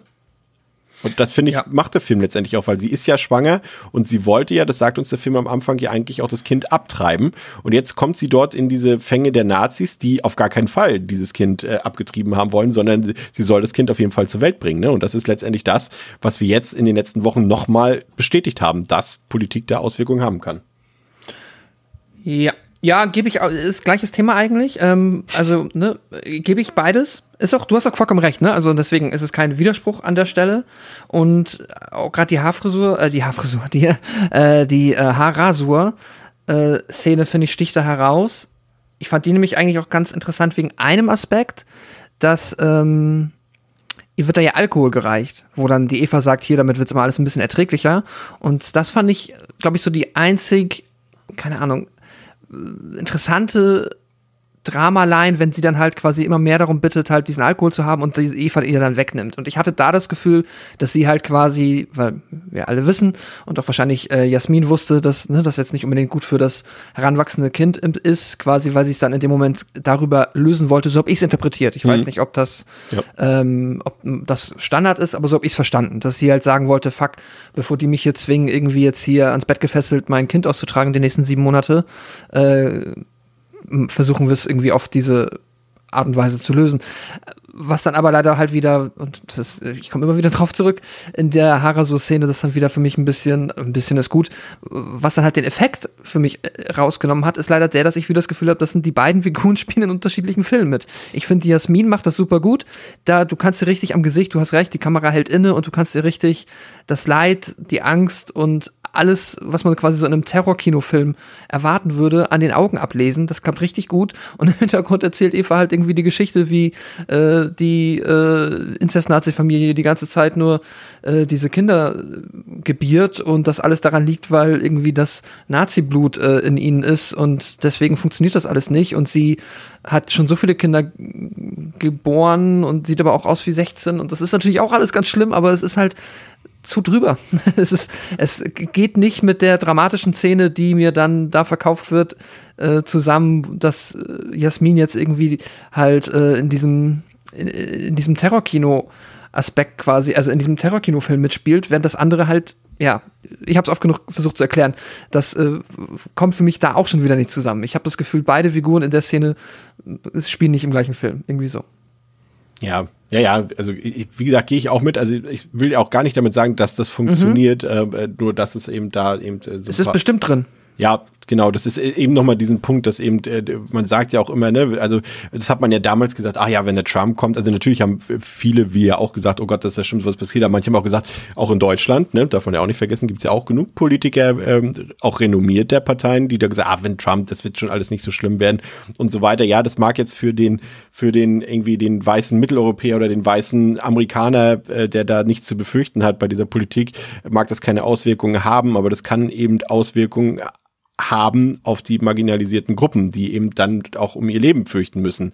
Und das haben wir alles auch gesehen in den letzten Jahren. Und äh, deswegen finde ich das immer nochmal gut. Ich habe halt nie drüber nachgedacht, warum der Film halt Frontier heißt. Und jetzt weiß ich es eben, weil es eben da um die, um die Grenzen zwischen Stadt und Land geht, um die Grenzen der Politik und eben auch über die Grenzen des Körpers des Menschlichen und äh, das hat wie gesagt etwas besser gemacht. Aber bevor ich noch gleich noch mal einen kleinen Lobgesang mache, André, äh, wie fällt dein Fazit zu Frontier, Frontier aus? Frontier, jetzt hab ich selbst gesagt.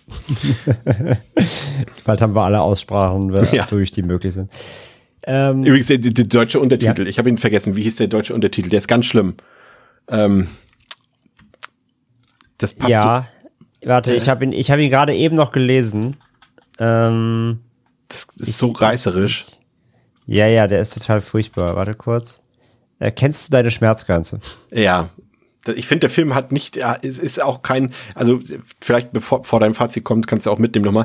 Ähm, er hat natürlich Torture-Porn-Elemente, das haben wir noch gar nicht erwähnt, weil er natürlich theoretisch so, so eine Art Folterszenen hat, aber ich finde nicht, dass das der Kern dieses Films ist, dass er Folterszenen hat irgendwie. Und das verkauft diese Tagline irgendwie, obwohl es gar nicht stimmt. Aber ja, zurück zu dir.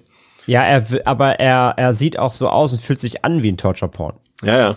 Das ist halt das Ding. Also die, die, diese, äh, den Eindruck davon erwecken oder das, diese Atmosphäre davon versprühen eines, eines französischen Nazi-Hostels will er halt schon. Das muss man ihm halt ganz klar, äh, muss man halt sagen einfach. Das ist einfach Fakt.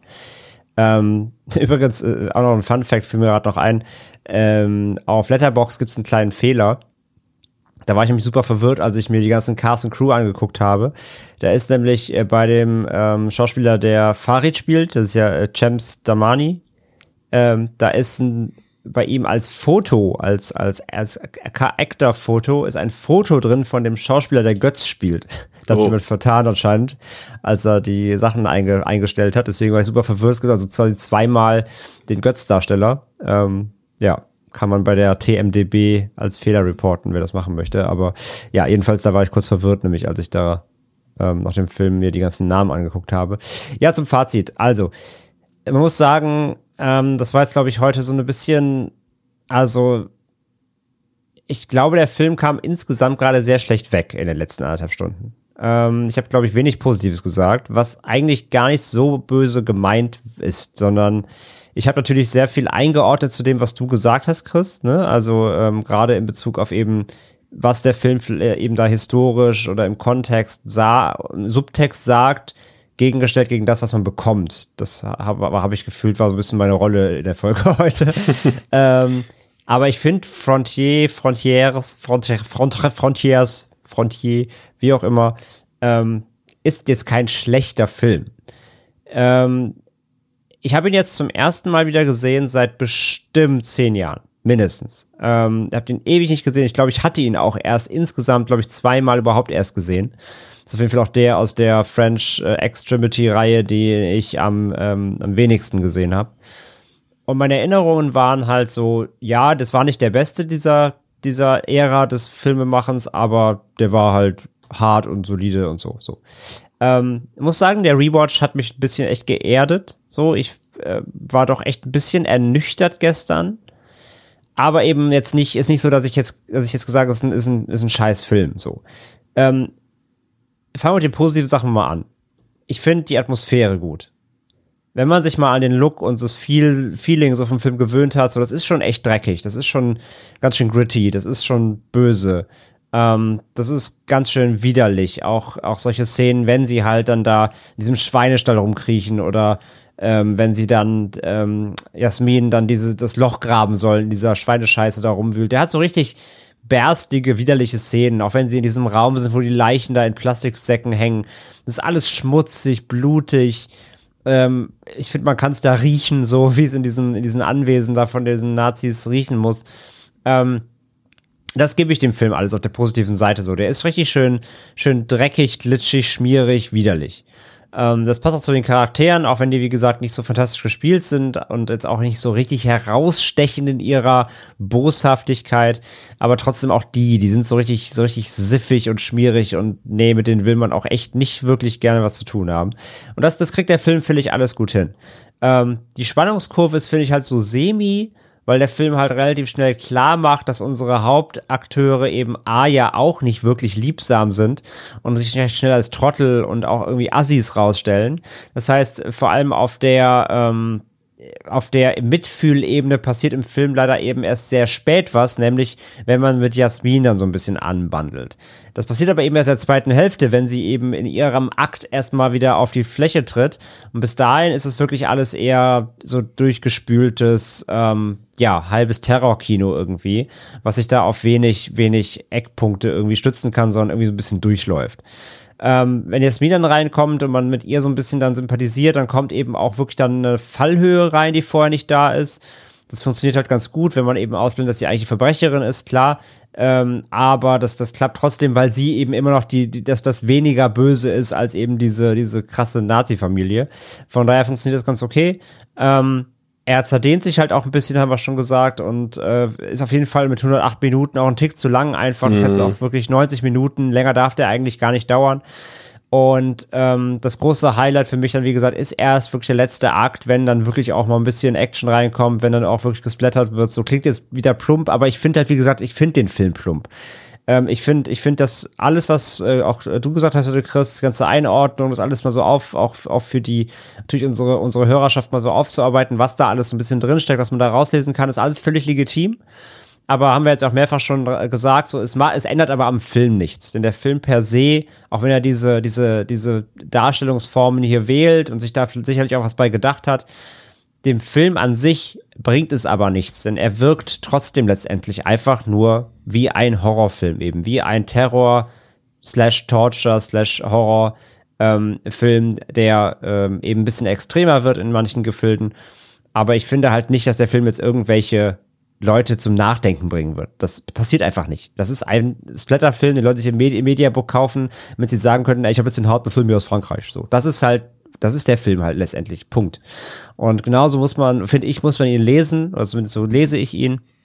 Alles andere ist halt eine reine Interpretation, die der Film mir nicht gibt und die ich daran auch nicht ablesen kann, wenn ich sie nicht dann im Anschluss mir eben nachlese oder mir sie von Chris erzählen lasse. ähm, von daher, auf dieser stumpfen Ebene ist es, ist es halt okay. Ähm, äh, es, ist, es ist ein ganz solider, unterhaltsamer Horrorfilm. Aber gerade im Vergleich wirklich zu den anderen äh, French Extremity-Filmen, wir haben jetzt Inside ja auch erst ganz frisch wieder besprochen. Natürlich Martyrs, der für mich auch immer noch für mich für den, zu den Besten gehört oder für mich der Beste. Ähm, und auch ein, auch ein High Tension, trotz seiner fragwürdigen Logik vielleicht hier und da.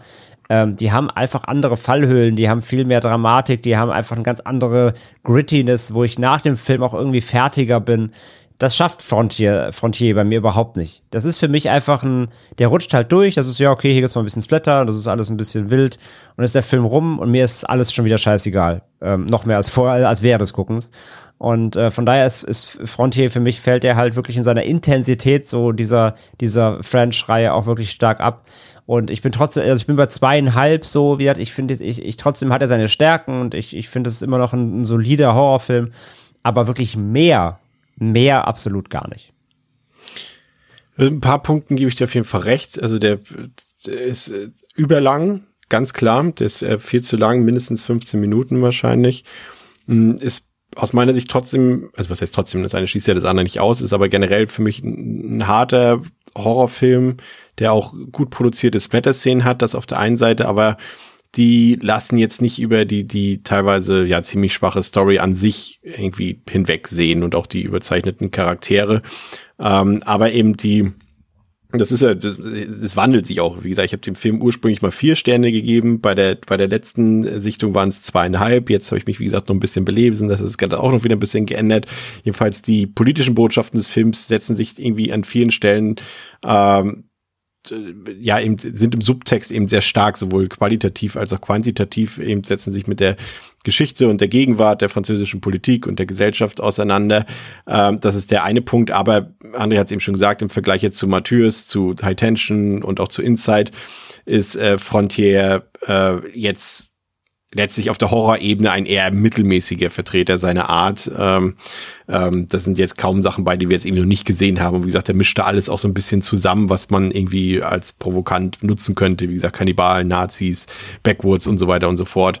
Ähm, und auch die, die, die Wahl unserer Hauptfiguren und eben der Spagat von, von der Politik oder von der Gesellschaftskritik zur Exploitation, der gelingt halt nur ansatzweise. Aber was der Film eben über sein Land erzählt und über äh, die Bewohner seines Landes, das macht ihn dann fast schon wieder irgendwie zu einem Film, der eigentlich auch auf Arte laufen müsste oder könnte. Und äh, deswegen ich weiß nicht, irgendwie, ich habe jetzt eigentlich fast Lust, ihn mir direkt nochmal anzugucken, um nochmal ein bisschen mehr drauf zu achten. Aber irgendwie gebe ich dem jetzt wahrscheinlich zu wohlwollende, aber gerade für mich jetzt gerade aktuell gerechtfertigte dreieinhalb von fünf. Aber ich habe mich auch gestern wieder sehr schwer getan, da diese Bewertung zu verteilen, bin immer hin und her gerutscht. Also ist nicht, ist nicht äh, nied- und nagelfest. Pascal. Ja.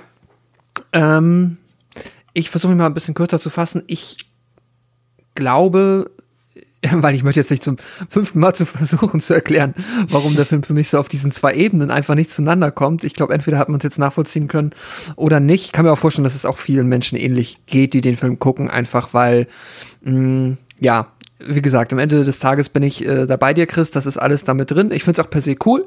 Ich finde es auch toll eigentlich, dass ähm, ja, da äh, unser äh, Regisseur oder auch dann die Produzenten und Autoren versucht haben, ähm, diese ja durchaus wichtigen, relevanten gesellschaftlichen Themen in diesen Film einzubauen.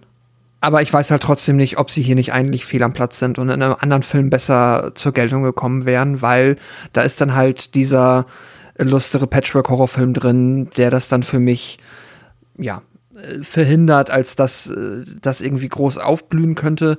Dazu muss ich aber auch sagen, dass wiederum jetzt dieser politische Metapherteil dem Horrorfilm per se nicht schadet.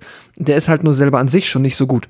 Und das ist dann ähm, das, wo ich dann auch bin. Am Ende ist das für mich leider auch nur ein gerade noch durchschnittlich zu genießender, sehr stumpfer, weirder Horrorfilm, der manchmal ärgerlich ist, aber dann auch manchmal wieder gerade zum Finale mich dann wieder schon ausreichend entschädigt hat, als dass es, wie ich eben gesagt habe, dazu ausreicht, dass der Film für mich so über den Berg kommt. Deswegen gebe ich äh, ähm, wohlwollende drei Sterne, aber auch ganz klar jetzt ähm, in der, wir haben es eben so schon genannt, äh, hast du es so schon genannt, Chris, in der Creme de la Gore des französischen New Extremity Horrors ist es äh, auch mit Abstand. Ich habe noch mal meine anderen Wertungen mir eben auch angeguckt, äh, dann doch schon mit einem Stern Abstand die niedrigste Bewertung, die ich hier vergeben habe, weil auch ein High Tension ist für mich ein Vier-Sterne-Film gewesen, als wir den gesehen haben, nochmal und besprochen haben und Martyrs und Inside, äh, ja, sogar noch darüber. Also, ja. Ähm, ja, das war's eigentlich. ja, vielen Dank. Sehr gut. Haben wir noch wieder heute sehr divers unterwegs, was die Meinung angeht. Ähm, ja, das soll es heute gewesen sein. In der nächsten Woche ähm, sind wir mal wieder ganz aktuell.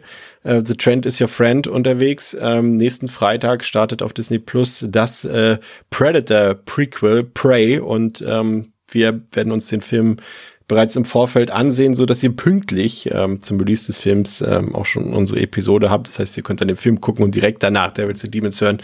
Das wird hoffentlich sehr schön. Und ähm, ja, bis dahin schaut euch ein paar Horrorfilme an, genießt die Zeit, habt ein schönes Wochenende.